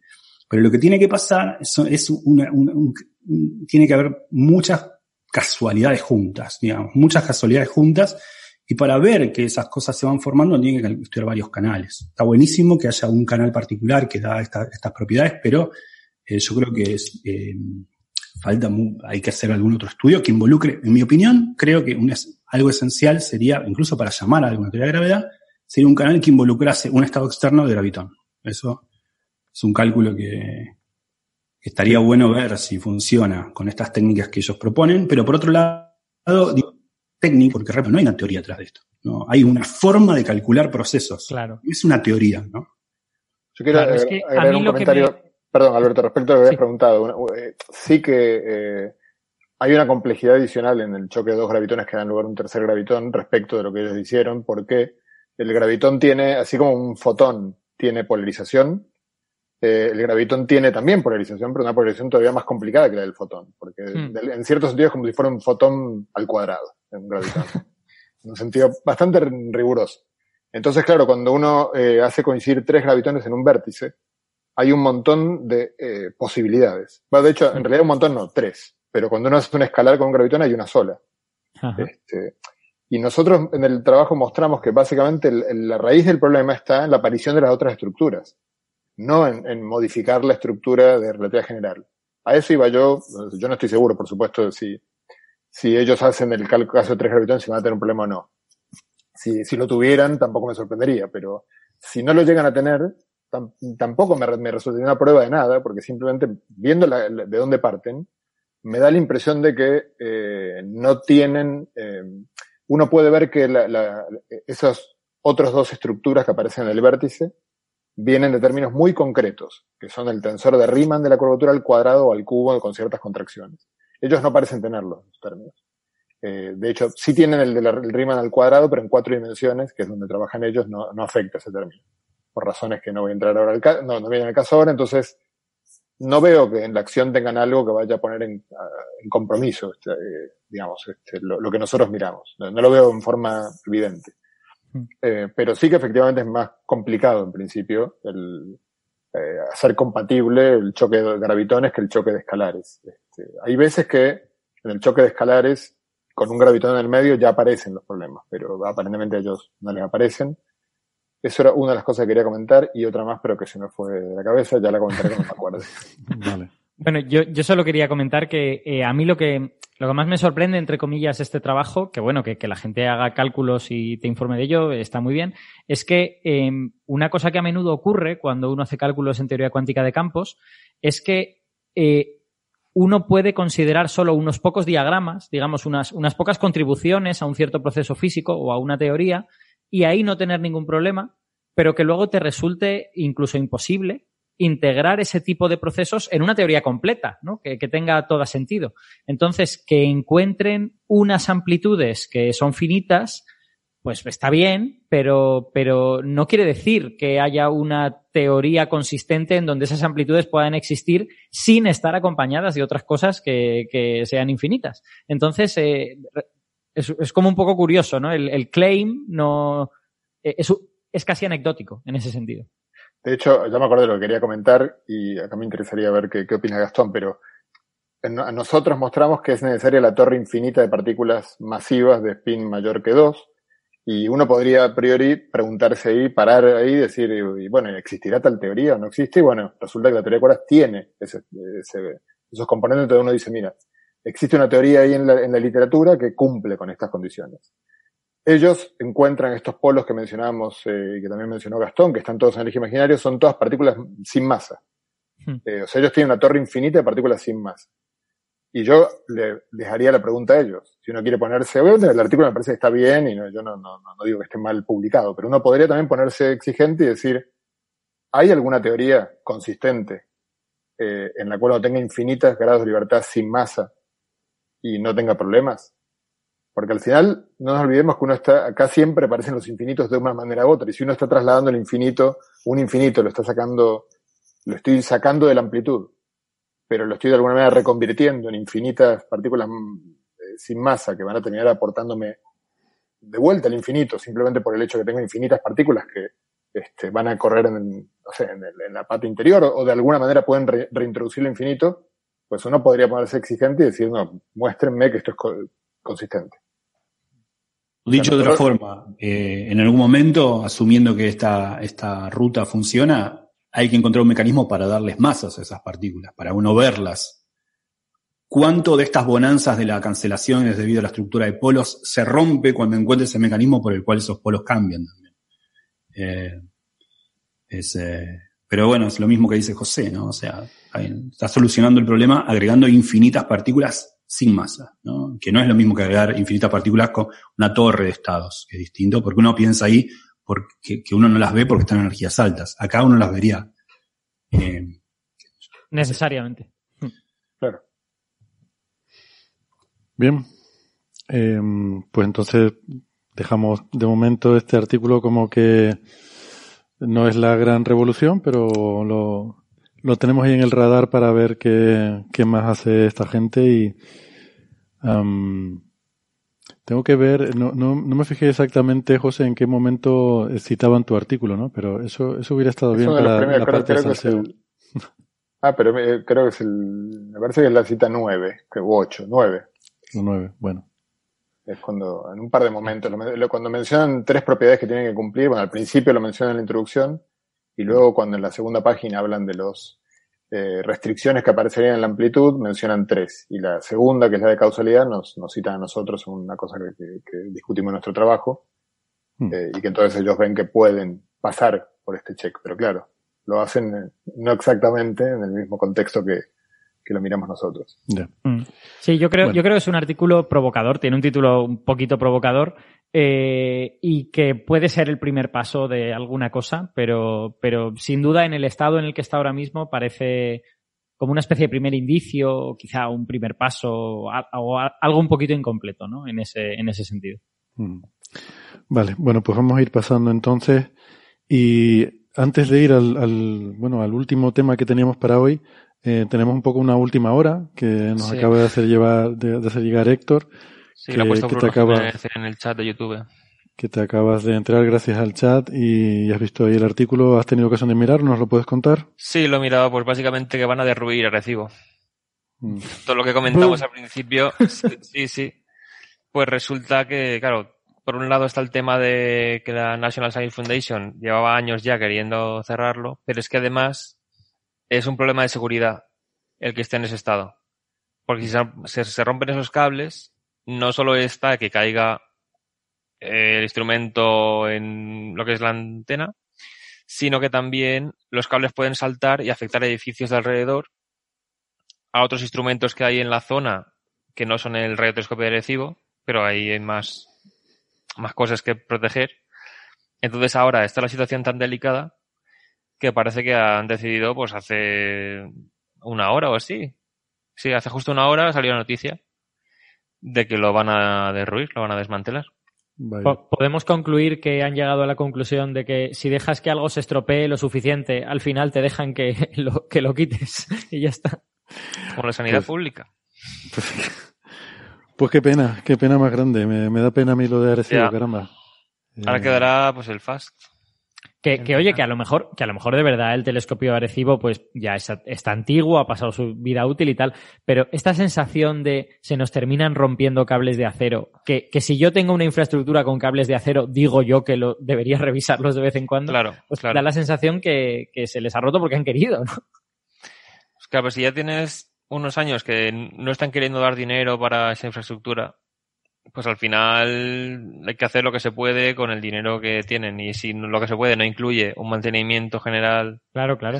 No no no no no culpo al director del observatorio en concreto sino bueno pues el sistema ha dejado que, que esta instalación en concreto se deteriore ¿no? claro yo, yo, bueno, aportaría también una voz eh, un poco más prudente en esta conversación porque como no sabemos realmente, yo imagino que cuando se financia un instrumento, pues se, financia su mantenimiento, ¿no? Y entiendo, eh, también entiendo que es que es, es que puede ser que haya ocurrido que no se sepa bien cómo mantener esta instalación, que recordemos, se estrenó en los años 60, a, a principios de los 60, o sea que tiene ya, desde que se diseñó, pues probablemente 70 años, y que, mm, y que es muy única, es muy singular. Es decir, tener una cosa de 900 toneladas sujeta como una telaraña de, con una telaraña de acero, no creo que haya otro sitio en el mundo donde eso exista, ¿no? Entonces, es posible que simplemente... Ahora en China. Ahora en China. Bueno, pero no sé si tan... Bestia... El no sé cómo eran, no sé las propiedades. Yo... Este estaba con cinco... Es verdad que también lleva un secundario colgado, ¿no? Eh, pero vamos, no, no sé si, si es similar a, a, este sistema. Pero bueno, FAST es nuevo. Eh, quiero decir que claro. el mantenimiento de un sistema de estos no creo que haya otra experiencia previa. Entonces es posible que simplemente haya sido desconocimiento y, y, cosas que, bueno, como cuando una misión espacial a veces sale mal porque el espacio es difícil, pues supongo que esto también era algo difícil, ¿no? Desde el punto de vista de la ingeniería. Que no sé, no tengo ni idea. Estoy aquí hablando por. No, por no sé, Héctor, y, yo, yo aprecio. Por llevarte la contraria, por, por, porque haya debate. Yo aprecio tu generosidad porque la generosidad es siempre buena, pero, pero yo es que lo veo un poco al contrario. O sea, si has tenido esa instalación funcionando 50 años, no creo que haya aguantado 50 años por casualidad o sea, no creo que haya sido en plan de, claro. bueno, esto puede que se caiga dentro de un mes, pero igual dura 50 años. No, hombre, alguien debe de entender cómo hay que mantener eso, ¿no? Claro, claro. no, lo que, lo que quiero decir es que a lo mejor, eh, eh, bueno, primero, no creo que estuviera diseñada para durar 70 años, seguramente, o 60. Es, eso es probable, sí. Eh, y que, lo que quiero decir es que a lo mejor no hay suficiente experiencia en el mundo para saber cómo hay que mantener una instalación de estas para que dure 60, 70, 80 años, ¿no? No lo sé. Por, por ser un poco también benevolentes con, con la gente que ha trabajado en esto, porque es que no sé, me, me, sabe un poco mal echar culpas sin saber realmente si las tienen, ¿no? Yeah. Ver, salvo, salvo una... que sean políticos, que entonces sí les podemos echar la culpa de lo que sea y nos da igual que. No, es, es verdad que yo estoy un poco en contra de eso, ¿no? De los, los políticos son una especie de cubo de basura al que se le puede echar la culpa de todo y uh, eso también. Sí, eso de lo de decir que todos son iguales solo hace que al final ganen los que tiran a peor porque como no votan a nosotros porque como son iguales. Bueno, no sé, Pero... es que lo, lo, único que yo quiero decir es que es evidente que algo que ha estado funcionando 50 años, tú puedes coger ingenieros que te hagan un estudio y que te digan cómo mantenerlo. Otra cosa es que tú digas, mira, esto es muy caro. Y a mí, pues, pues no me parece un dinero bien empleado tener a estos ingenieros aquí cinco años estudiando esto y luego cinco años más manteniéndolo. Y, y ese es un razonamiento lícito, en, con el que podremos estar de acuerdo o no, pero es un razonamiento lícito. Pero siento que se, que, que se podría haber dado una mejor explicación. Porque si la explicación es esa, que te la digan. Que te digan, bueno, pues mira, esta instalación tenía una fecha de caducidad y esa fecha de caducidad pues ya ha pasado y la vamos a desmantelar y tendremos otras y ya está. Pero, pero simplemente en plan de, ay, se nos está rompiendo. Uy, bueno, como Ya. se ha roto, vamos a, vamos yo a creo que la clave está en, en ese tendremos otras. Porque yo creo que estas cosas se construyen hace tantas décadas pensando, Buah, dentro de unas décadas tendremos cosas mucho mejores que esto. Mm. O sea, se construyen, mm, no creo que se construyan pensando que vayan a durar un siglo, una estructura así. Se construyen pensando que dentro de un siglo habrá cosas tan alucinantes que no pasará nada por derruir la que construimos en el presente. Pero ¿qué pasa? Que tantas décadas después, hasta que no ha construido China el suyo, no había ningún proyecto de hacer algo así. Mm.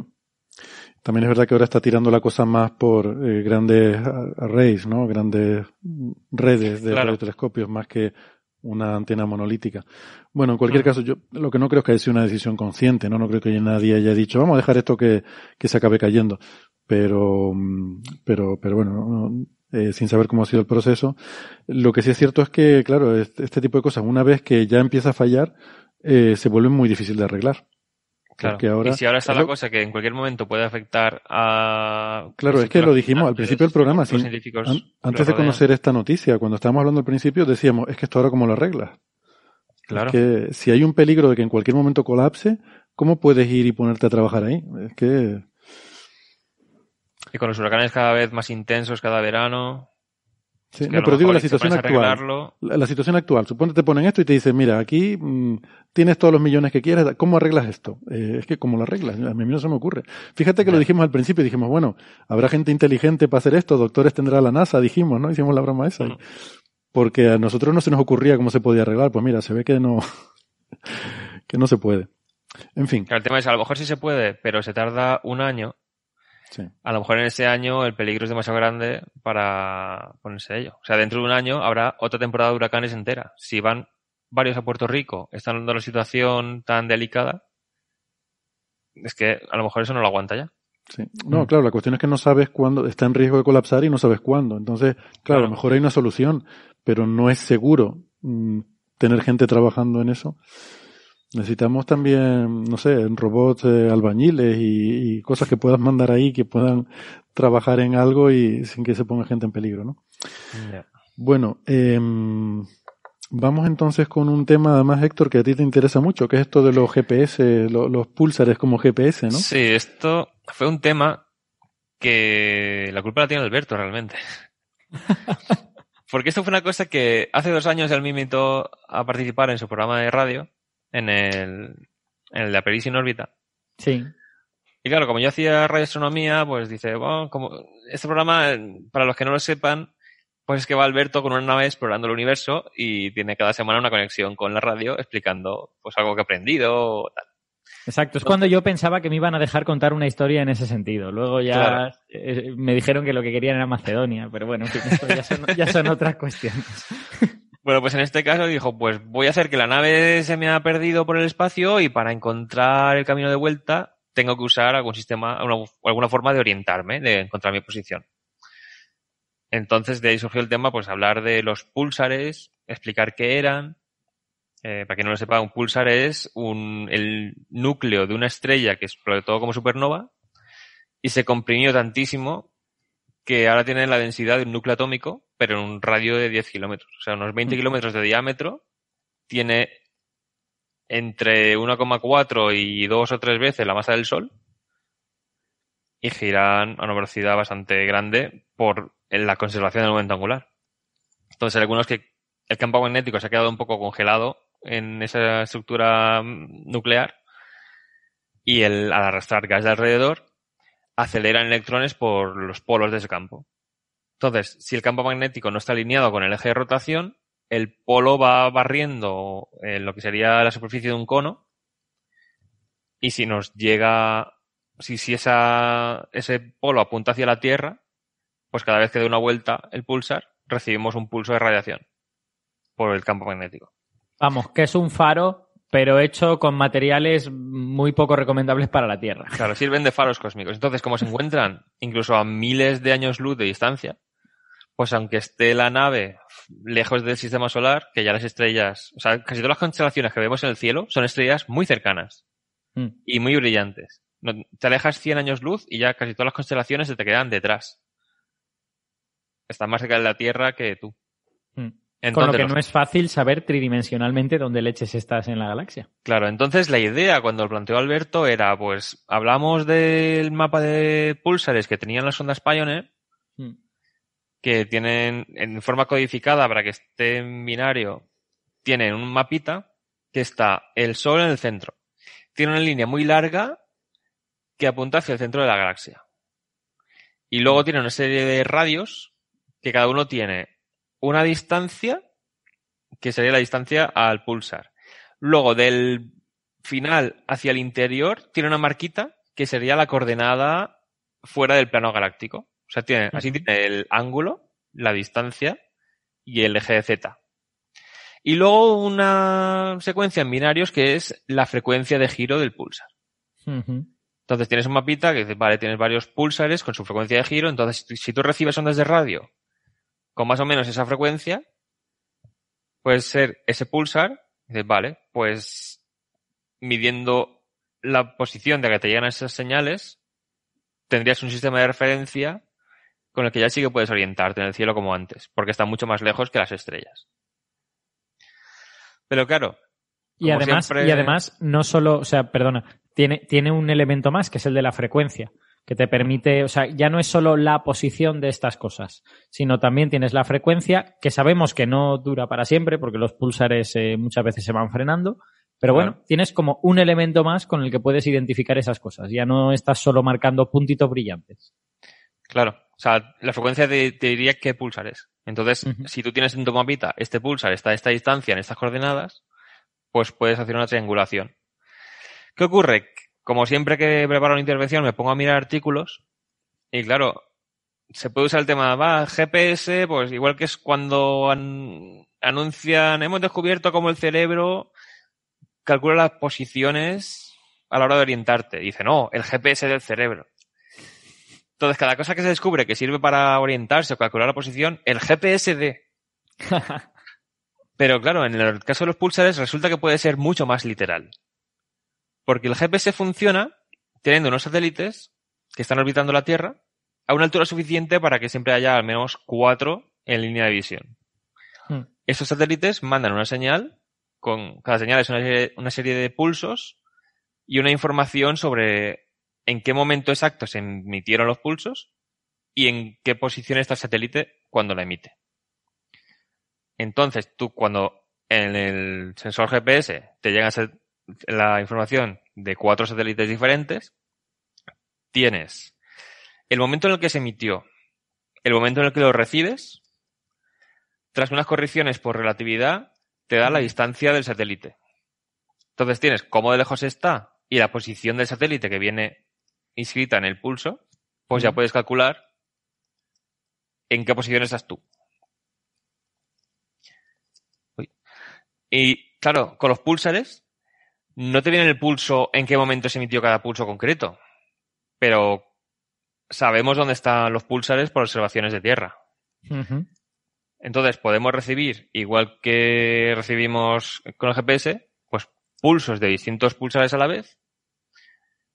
Y como cada pulso, imagínate que es uno cada segundo, pues la velocidad de la luz nos dice que 300.000 kilómetros separarán un pulso del siguiente cuando te lleguen a ti. Luego está el pulso, no es un pulso de radiación puntual y luego desaparece, sino que por la forma en la que emite puede ser una forma concreta. Hay pulsares que en- vemos los dos polos, o sea, si está... Voy a usar la botella. Puede llegar... Se desaparece la botella, no puedo usar la botella.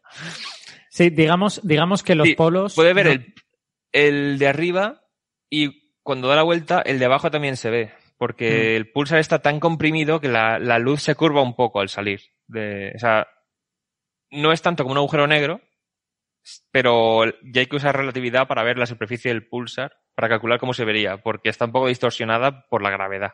Sí, y que además ahora sabemos que hay algunos, algunos pulsares que los dos polos no están, eh, no están en puntos diametralmente opuestos, sino Claro. que pueden tener geometrías un poco raras.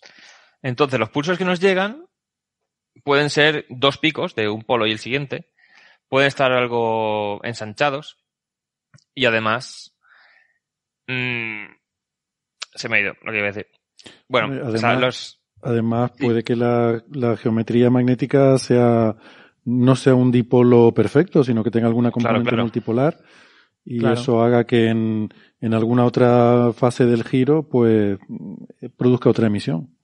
Claro. Bueno, entonces, a la hora de comparar en qué posición estás cuando te. O sea, viendo el tiempo que te llegan los pulsos de los pulsares en vez del satélite de GPS, no tienes solamente el tiempo que pasa entre un pulso y el siguiente, sino tú tienes la estructura del pulso, la puedes usar para correlacionar. Si tienes un pulso que es, por ejemplo, voy a hacer así, y otro así, tienen que coincidir estos dos picos, que es un una resolución temporal bastante mayor que solamente esperar a que pase otro pulso por tu Sí. posición. Entonces, tenemos con los observatorios en tierra mediciones ya de los pulsos de muchos pulsares y podemos calcular una especie de almanaque de, vale, ¿cuándo debería llevar, llegar el pulso de cada pulsar en esta posición? Se suele elegir el baricentro del sistema solar, el centro de masas. Entonces, podemos tener una base de datos que diga en el centro de masas del sistema solar, de este pulsar tienen que llegar pulsos en estos segundos concretos. De este otro pulsar en estos otros concretos. Ajá. Entonces, tú tienes eso en tu base de datos y si no estás en esa posición exacta, los pulsares los recibes, o sea, los pulsos los recibes con un desfase temporal. Ah. Entonces, Mm. con esos desfases, los juntas de mínimo cinco pulsares y ya puedes calcular tu posición. Claro, porque según en qué dirección te estés moviendo, a lo mejor un pulsar lo recibes antes porque te has movido hacia Claro. allí, pero, pero otro lo recibes después o cosas de este estilo. Claro. Y hay Es que pulsares. esto, perdona, es, es interesante, no solo el GPS te da la posición actual y luego si quieres puedes sacar la velocidad a partir de diferentes posiciones en diferentes instantes, ¿no? Pero esta movida de los pulsares te puede servir también para saber una cosa que en el espacio puede ser interesante y, y, y que no, no lo pensamos cuando pensamos en ubicación en tierra, que es tu velocidad. Porque en el espacio tú no sabes a qué velocidad te estás moviendo. Si estás en un espacio interplanetario interestelar, tú lo que ves es negro todo a tu alrededor y no ves nada moverse. Claro. O sea, lo que hacemos ahora mismo para medir la velocidad y posición de las sondas con precisión es mandarles pulsos desde la Tierra o que nos mande la sonda pulsos hacia nosotros. Y hacemos lo mismo, viendo en el momento exacto que lo ha enviado la sonda y cuándo nos llega. Así vemos cuándo lejos está y si la frecuencia llega un poco más, o sea, a frecuencia un poco más alta, un poco más baja, por efecto Doppler, calculamos la velocidad de la sonda. Pero eso es- hay que estar desde tierra mandándole señales y solo tenemos en la dirección hacia nosotros. Porque en dirección lateral ya es, sería ver en qué ángulo nos llega la señal de la sonda apuntando a la antena. Y eso es mucho menos preciso en radio. Mm. Entonces, claro, ya podemos ir viendo cómo nos sería útil, en vez de usar los métodos actuales, usar navegación mediante pulsares en misiones espaciales. Entonces, lo que he dicho antes de cinco pulsos en vez de cuatro como los GPS es por el tema de que cada pulso del pulsar no viene marcado. Yo lo, yo lo he enviado a este segundo concreto, este siguiente tal. Entonces, esta mm, se llama degeneración, es esta grado de libertad extra con un quinto pulsar. Si están todos en direcciones, o sea, si no vienen todos de la misma dirección, sino que están repartidos en el cielo, se puede compensar. Entonces, claro, hay proyectos para utilizar la navegación mediante pulsares en naves espaciales si se lograse miniaturizar lo suficiente. Pero Eh, es que pregunta, proyectos- pre- Sí, sí. pregunta. Eh, ¿Eso sería útil para navegación en el sistema solar o estamos hablando de navegación interestelar necesariamente? Estamos principalmente en el sistema solar y luego extenderlo a interestelar. Ajá. Porque claro, primero, si sabes la posición por otros medios, puedes primero calibrar, digamos. Y las observaciones, las observaciones que tenemos de los púlsares, podemos calcular cuándo llegarán, por ejemplo, al centro del sistema solar. Ajá. Entonces, cuanto más te alejes, pues más número de pulsos, además del desfase. Sea, tú puedes tener un desfase si tienes una distancia. Busco en esta zona, que es menor que la separación entre los pulsos que te llegan, uno y luego otro. Vale, pues tienes menos de un pulso de diferencia y solo tienes un desfase que buscar entre la señal que te llega y el patrón de referencia que tendrías tú, que tendría que llegarte. pero si estás a una distancia mayor del de referencia, será ese desfase más un número entero de pulsos. Entonces, si te vas a distancia interestelar, primero convendría saber más o menos dónde estás para luego afinar. Entiendo. Entonces, se está había un proyecto para utilizar la navegación de pulsares en aviones dentro de la Tierra. Problemas que tiene esto. Las señales de los pulsares son mucho más tenues que las de los satélites de GPS. Hmm. Pero en plan creo que era mil millones de veces más tenues. Eso significa que hace falta una antena muy grande. Entonces, no puedes poner una antena muy grande en un avión, sobre todo si quieres recibir señales de varios pulsares diferentes al mismo tiempo. Ah. Entonces, ¿cómo Porque habría de ser una antena parabólica, claro, y por lo tanto de estar haces... a algún sitio. Claro, entonces lo que se dice, vale, no usemos una antena parabólica, sino que usemos lo que se llama un phased array. O sea, tú tienes un conjunto de muchas antenas muy pequeñitas, y hablo de centímetros, y planas. Entonces las distribuyes en la superficie de las alas del avión. Y con los conjuntos de antenas se hace interferometría. Básicamente lo que tenemos es, si llega la señal perpendicular al plano de las antenas, va a llegar a todas al mismo tiempo. Pero si llega en un ángulo, llegará primero a unas y luego a otras. Sí. Entonces tú puedes apuntar esa antena de forma electrónica tú a la hora de procesar los datos dices, vale, proceso primero los de estas antenas y así en, cascada haces desfases para llegar a las antenas siguientes. Entonces tú estás mirando con ese, esa superficie plana de antenas, estás mirando en una dirección concreta. Se puede hacer en diagonal, se puede hacer, se puede recibir datos de varias direcciones al mismo tiempo. Esto se hace con radiotelescopios ya ahora mismo. Y con el SK también se hará. Hmm. Entonces, claro, dices, vale. Problema de esto, necesitas una potencia de cálculo grande. Pues en el avión. No, has de llevar una mega antena, pero has de llevar un superordenador. Claro, habrá que llevar un ordenador potente. Habrá que usar algoritmos que reduzcan los datos de forma bastante rápida. Y además, las, los pulsos de los pulsares no son siempre iguales. Todos los que hayan visto la portada del álbum Unknown Pleasures de Joy Division que es un montón de líneas blancas en fondo negro. Claro, que es súper icónica. Sí, sí, es súper icónico. Pues. No, no, soy fan de Joy Division, pero he visto la portada. Claro, la imagen la ha visto muchísima gente. Esa, cada línea es un pulso del primer pulso al descubierto. Y son un montón de pulsos seguidos. Ah. Y cada una tiene irregularidades. No coincide el pulso del de arriba con el de abajo.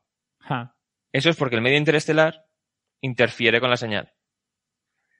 Entonces, para medir la posición con el método de los pulsares, no puedes hacerlo pulso a pulso. Hay que hacerlo acumulando una serie de pulsos y procesándolos de forma iterativa. O sea, con cada pulso nuevo vas haciendo un cálculo porque el promedio de todos los pulsos sí que es constante. Pero de, de pulso a pulso no puedes saber el desfase con mucha precisión porque cada uno tiene una forma que no coincide. Oh. Entonces ya dices, no puedes tener como en el GPS posición casi instantánea, sino que a lo mejor hay que estar varios minutos observando antes de saber la posición. Pero tienes pulsos cada milisegundo, puedes integrar los pulsos en un segundo, ¿no? Sí, pero no es tan, no es tan rápido el tema, porque la variabilidad es bastante grande y además hace falta pulsos de distintas direcciones. Entonces, con la sensibilidad que necesitas, con la antena del avión se calcula que puedes tardar entre 10 minutos y una hora en tener una precisión de 200 metros o 2 kilómetros. El avión se mueve. O sea, tú tienes que tener una trayectoria. Tiene que ser una, un viaje que sea muy poco variable hmm. y de velocidad bastante uniforme, por ejemplo, para simplificarlo al máximo. Entonces, un vuelo transoceánico sí que resulta práctico hacerlo así, pero no sustituiría al GPS. No, pero fíjate, esto, esto les hubiera venido estupendamente, eso no se les ocurrió a los de Lost. Eh, fíjate que eso no. Claro. Para saber dónde demonios estaban. Pero los de Lost, el GPS en principio sigue funcionando. El problema es, el GPS es una, un sistema americano, estadounidense. Hmm. Lo pueden desactivar cuando quieran. Ahora está, los rusos tienen uno propio y Europa está, ya tiene casi listo, ¿no? El Galileo, que es propio. Entonces, este problema de que un, políticamente una potencia decida desconectar el GPS, es menos, o sea, ahora hay más redundancias. Pero ¿qué pasa si viene una llamada solar tremendísima y te deja muchos satélites fuera de servicio? Hasta que consigas lanzar satélites nuevos, no vas a recuperar el GPS. Entonces dicen, claro, serviría de sistema de backup, o sea, sistema de respaldo del GPS. Y dentro de unos años sí que sería viable llevarlo en aviones, sobre todo si fuera el avión muy grande. Creo que hace falta unos entre 100 y 200 metros cuadrados. Que eso, en el Airbus 380, que es el más grande que hay, había como 500 o por ahí. Ajá. En las alas. Pero claro, tanto este como el 747 con la pandemia están diciendo de que a lo mejor dejan de fabricarlos ya. Porque ahora la gente viaja menos. Madre mía. Y nos, y nos preguntábamos por qué las pandemias eran tan malas para la antigüedad. Pues fíjate igual. Claro, claro, claro. Pero bueno, el caso es que la ventaja fíjate, de la... Fíjate que esto es muy poético, ¿no? Porque eh, de, los antiguos navegantes se orientaban por las estrellas. Sería maravilloso que en el futuro también los aviones eh, se orientaran también por las estrellas, ¿no? Por un tipo de estrella Claro. muy particular. A mí realmente me, me flipa que esto se pueda aplicar a navegación en la Tierra. Porque claro, yo cuando hablé sí, con sí, sí. Héctor de esto, yo esperaba pues navegación interestelar, estas Claro, cosas. claro. Y, y le he preguntado, ¿pero esto se puede aplicar al sistema solar? Y me dice, al sistema solar y a la Tierra, además. Y yo, Claro, la pero- Tierra. Lo que pasa- otra cosa importante, dice, esto lo tenemos calculado respecto al centro del sistema solar. Habría que tener muy bien medida también la posición de la Tierra. Porque tú tienes la posición calculada respecto al Sol. Mm, Entonces, para ver respecto al planeta hay que medir muy bien la geodesia, muy bien todo. Pero claro, en donde es realmente útil esto es en el espacio. Porque en el espacio los satélites de GPS los has dejado atrás. sí. Ahí sí que la precisión que tendrías, ahora si tienes varios kilómetros solamente, es un lujo tremendo comparado con lo que tenemos ahora. O sea, ahora hay veces que no puedes mandar una sonda a explorar un sistema solar y sus lunas, o sea, un sistema planetario del sistema solar exterior, un gigante gaseoso con sus lunas, de forma que ella sola pues haga las maniobras para entrar en órbita, nada más llegar, cosas así. O sea, no tienes precisión suficiente para saber dónde está y dónde tienen que, o sea, en cuándo tienen que hacer el encendido del cohete para entrar en órbita ya de primera, primero que hacer maniobras extrañas. La sonda New Horizons en Plutón, hasta que no pasó por Plutón, no sabemos exactamente a qué distancia de nosotros estaba Plutón. Sabemos el movimiento a través del cielo, Mm. pero si tienes que hacer toda la secuencia de apuntado de las cámaras mandada días antes para que la haga automática y luego ya ha pasado y no vuelve a Plutón nunca más, pues tuvo que estar la propia sonda, conforme se acercaba, midiendo la posición de Plutón más y más con fotos, porque a lo mejor sacaba todas las fotos en negro y luego se iba.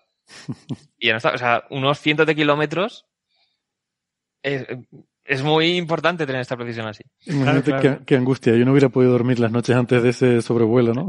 Claro, claro. Dice, no sabemos exactamente la distancia a Plutón para pasar corriendo a- al lado. Podemos sacar todas las fotos y que salga lo que queremos ver. Sí, sí, sí. Bueno, Problema, quiero- edit- Sí, sí, no, queda- Sí, ¿no? Eh, eso pasó incluso en los 60, ¿no? Se habían descartado, se habían, desca- se habían descartado eh, el planeta, no, de Planet Nine, el llamado Planeta X, que hasta 1986 era una hipótesis, se- justamente se descartó porque sondas pasaron cerca de planetas conocidos y se corrigieron las órbitas. sí, con Uranio y Neptuno también. Hasta que no Pero no. pasaron la Voyager, no se supo exactamente la órbita en esa dirección, o sea, en la dirección radial. Pero claro, antes he mencionado 100 metros cuadrados de antena, 200 metros cuadrados. ¿Eso se puede llevar a una sonda o es poco práctico? Pues ahora ya pasamos al último detalle que quiero comentar, que es que los pulsares no solo emiten en radio, sino que hay muchos que también emiten en rayos X. Ajá. Entonces un telescopio de rayos X es más compacto que una antena de radio. Y puede tener pues como un tamaño 15 centímetros o algo así. Y ir montado en la propia sonda. Esto ya se ha hecho un experimento en la estación espacial porque se me llevó un instrumento hecho para estudiar púlsares con rayos X. Tiene montados como 56 telescopios de estos de 15 centímetros y durante un par de días, en el 2000, creo que fue 2018 o 17, lo pusieron a apuntar a varios púlsares y como la órbita es bastante constante, pues poco a poco fue refinando su posición. Entonces llegaron, creo que fue a la precisión, precisión de 5 kilómetros en día y medio de observaciones. en las primeras ocho horas creo que ya tenían 10 kilómetros de precisión. Hmm. Y ellos esperaban, o sea, pusieron un par de semanas para el experimento para ver si funcionaba. Entonces, es un éxito bastante mayor que el que habían planeado. Ajá. Y dices, vale, si funciona aquí, a lo mejor en una sonda que vaya interplanetaria, podemos poner solo uno de estos telescopios en vez de los 50 y pico, que esto tenía el tamaño de una nevera apuntándola a sitios. Solo con uno de los telescopios, yendo a interplanetas ya no, no tienes el cielo, o sea, medio cielo era la Tierra, visto desde la estación espacial. Entonces puedes observar más púlsares en varias direcciones y obtener la posición más rápido. Mm. Pues resulta que ya hay una misión en desarrollo, que sería un mini satélite, que lo mandarían a estudiar la Luna con fluorescencia de rayos X.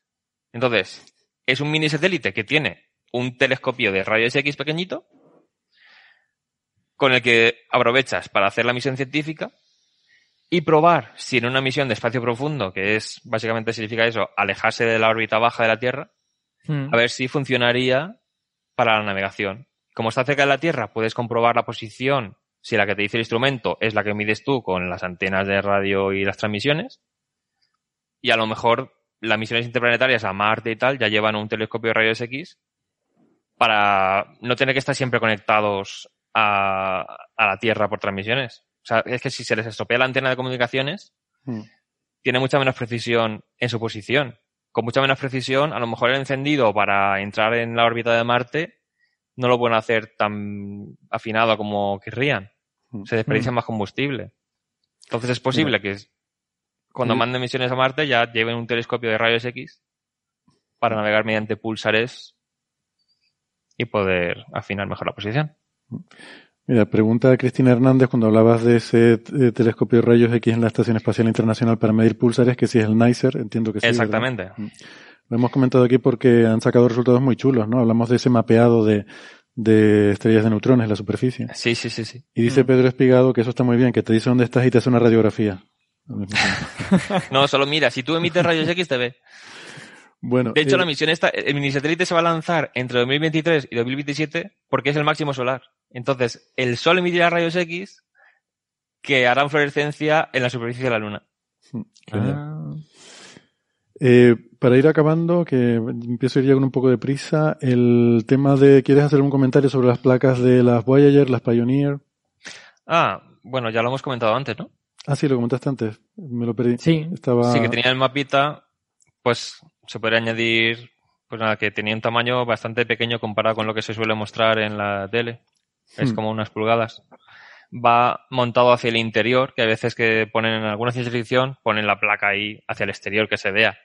No, a ver, va montada hacia adentro para protegerla, porque si no le da micrometeoritos y deja de poder leerse. Y también hay algunos pulsares que tienen datos erróneos, porque es que desde que se les ocurrió la idea a Sagan y compañía de poner ese mensaje, o sea, desde ese momento hasta tener que ya mandar el diseño final para que lo pongan en la sonda, pasaron tres semanas.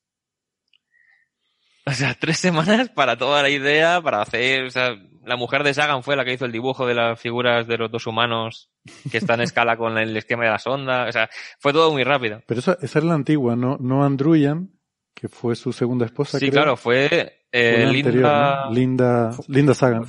Linda Sagan. Sí. O sea, ¿pero Lynn Margulis o...? o- no, no, no, no. A O sea, ver, se han lo tengo... casado tres veces, entonces. Sí, sí, claro. Vale. Lo tengo en mi blog. Bueno, Era- pues Sí, Linda Salzman, Sagan. Salzman. Vale. Sagan.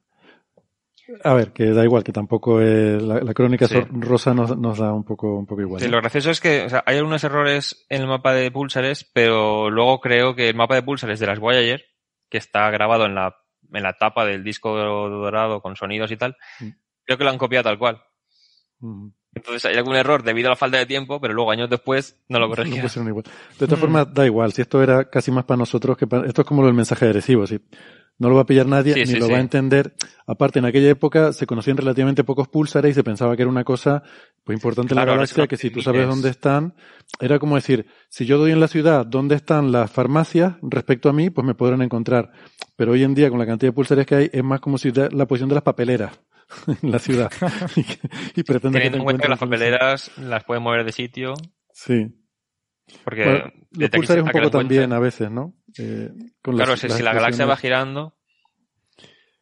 Eh, sí, pensaba, ¿no? Que sí, suelen ser, suelen estar en sistemas donde hay que, que a veces son sistemas binarios donde tiene una estrella compañera que puede explotar también como supernova y esas cosas. Sí, bueno, de hecho, los pulsares de milisegundo, que no esto no lo he explicado, los pulsares normalmente giran pues en torno a una vez cada 10 segundos o cada décima de segundo, pero se van frenando porque el campo magnético arrastra el material alrededor. Mm. Hmm. ¿Qué ocurre? Tenemos tanta precisión en cada pulso que podemos medir muy bien el ritmo de frenado. Entonces, a no ser que haya alguna alteración grande o mucha variabilidad en el entorno porque el pulsar sea joven, podemos calcular cuánto tiempo pasó desde que tenía esa frecuencia. O sea, Hmm. la frecuencia indicada en el mapa de las Voyager y las Pioneer nos dice también más o menos cuándo se lanzaron.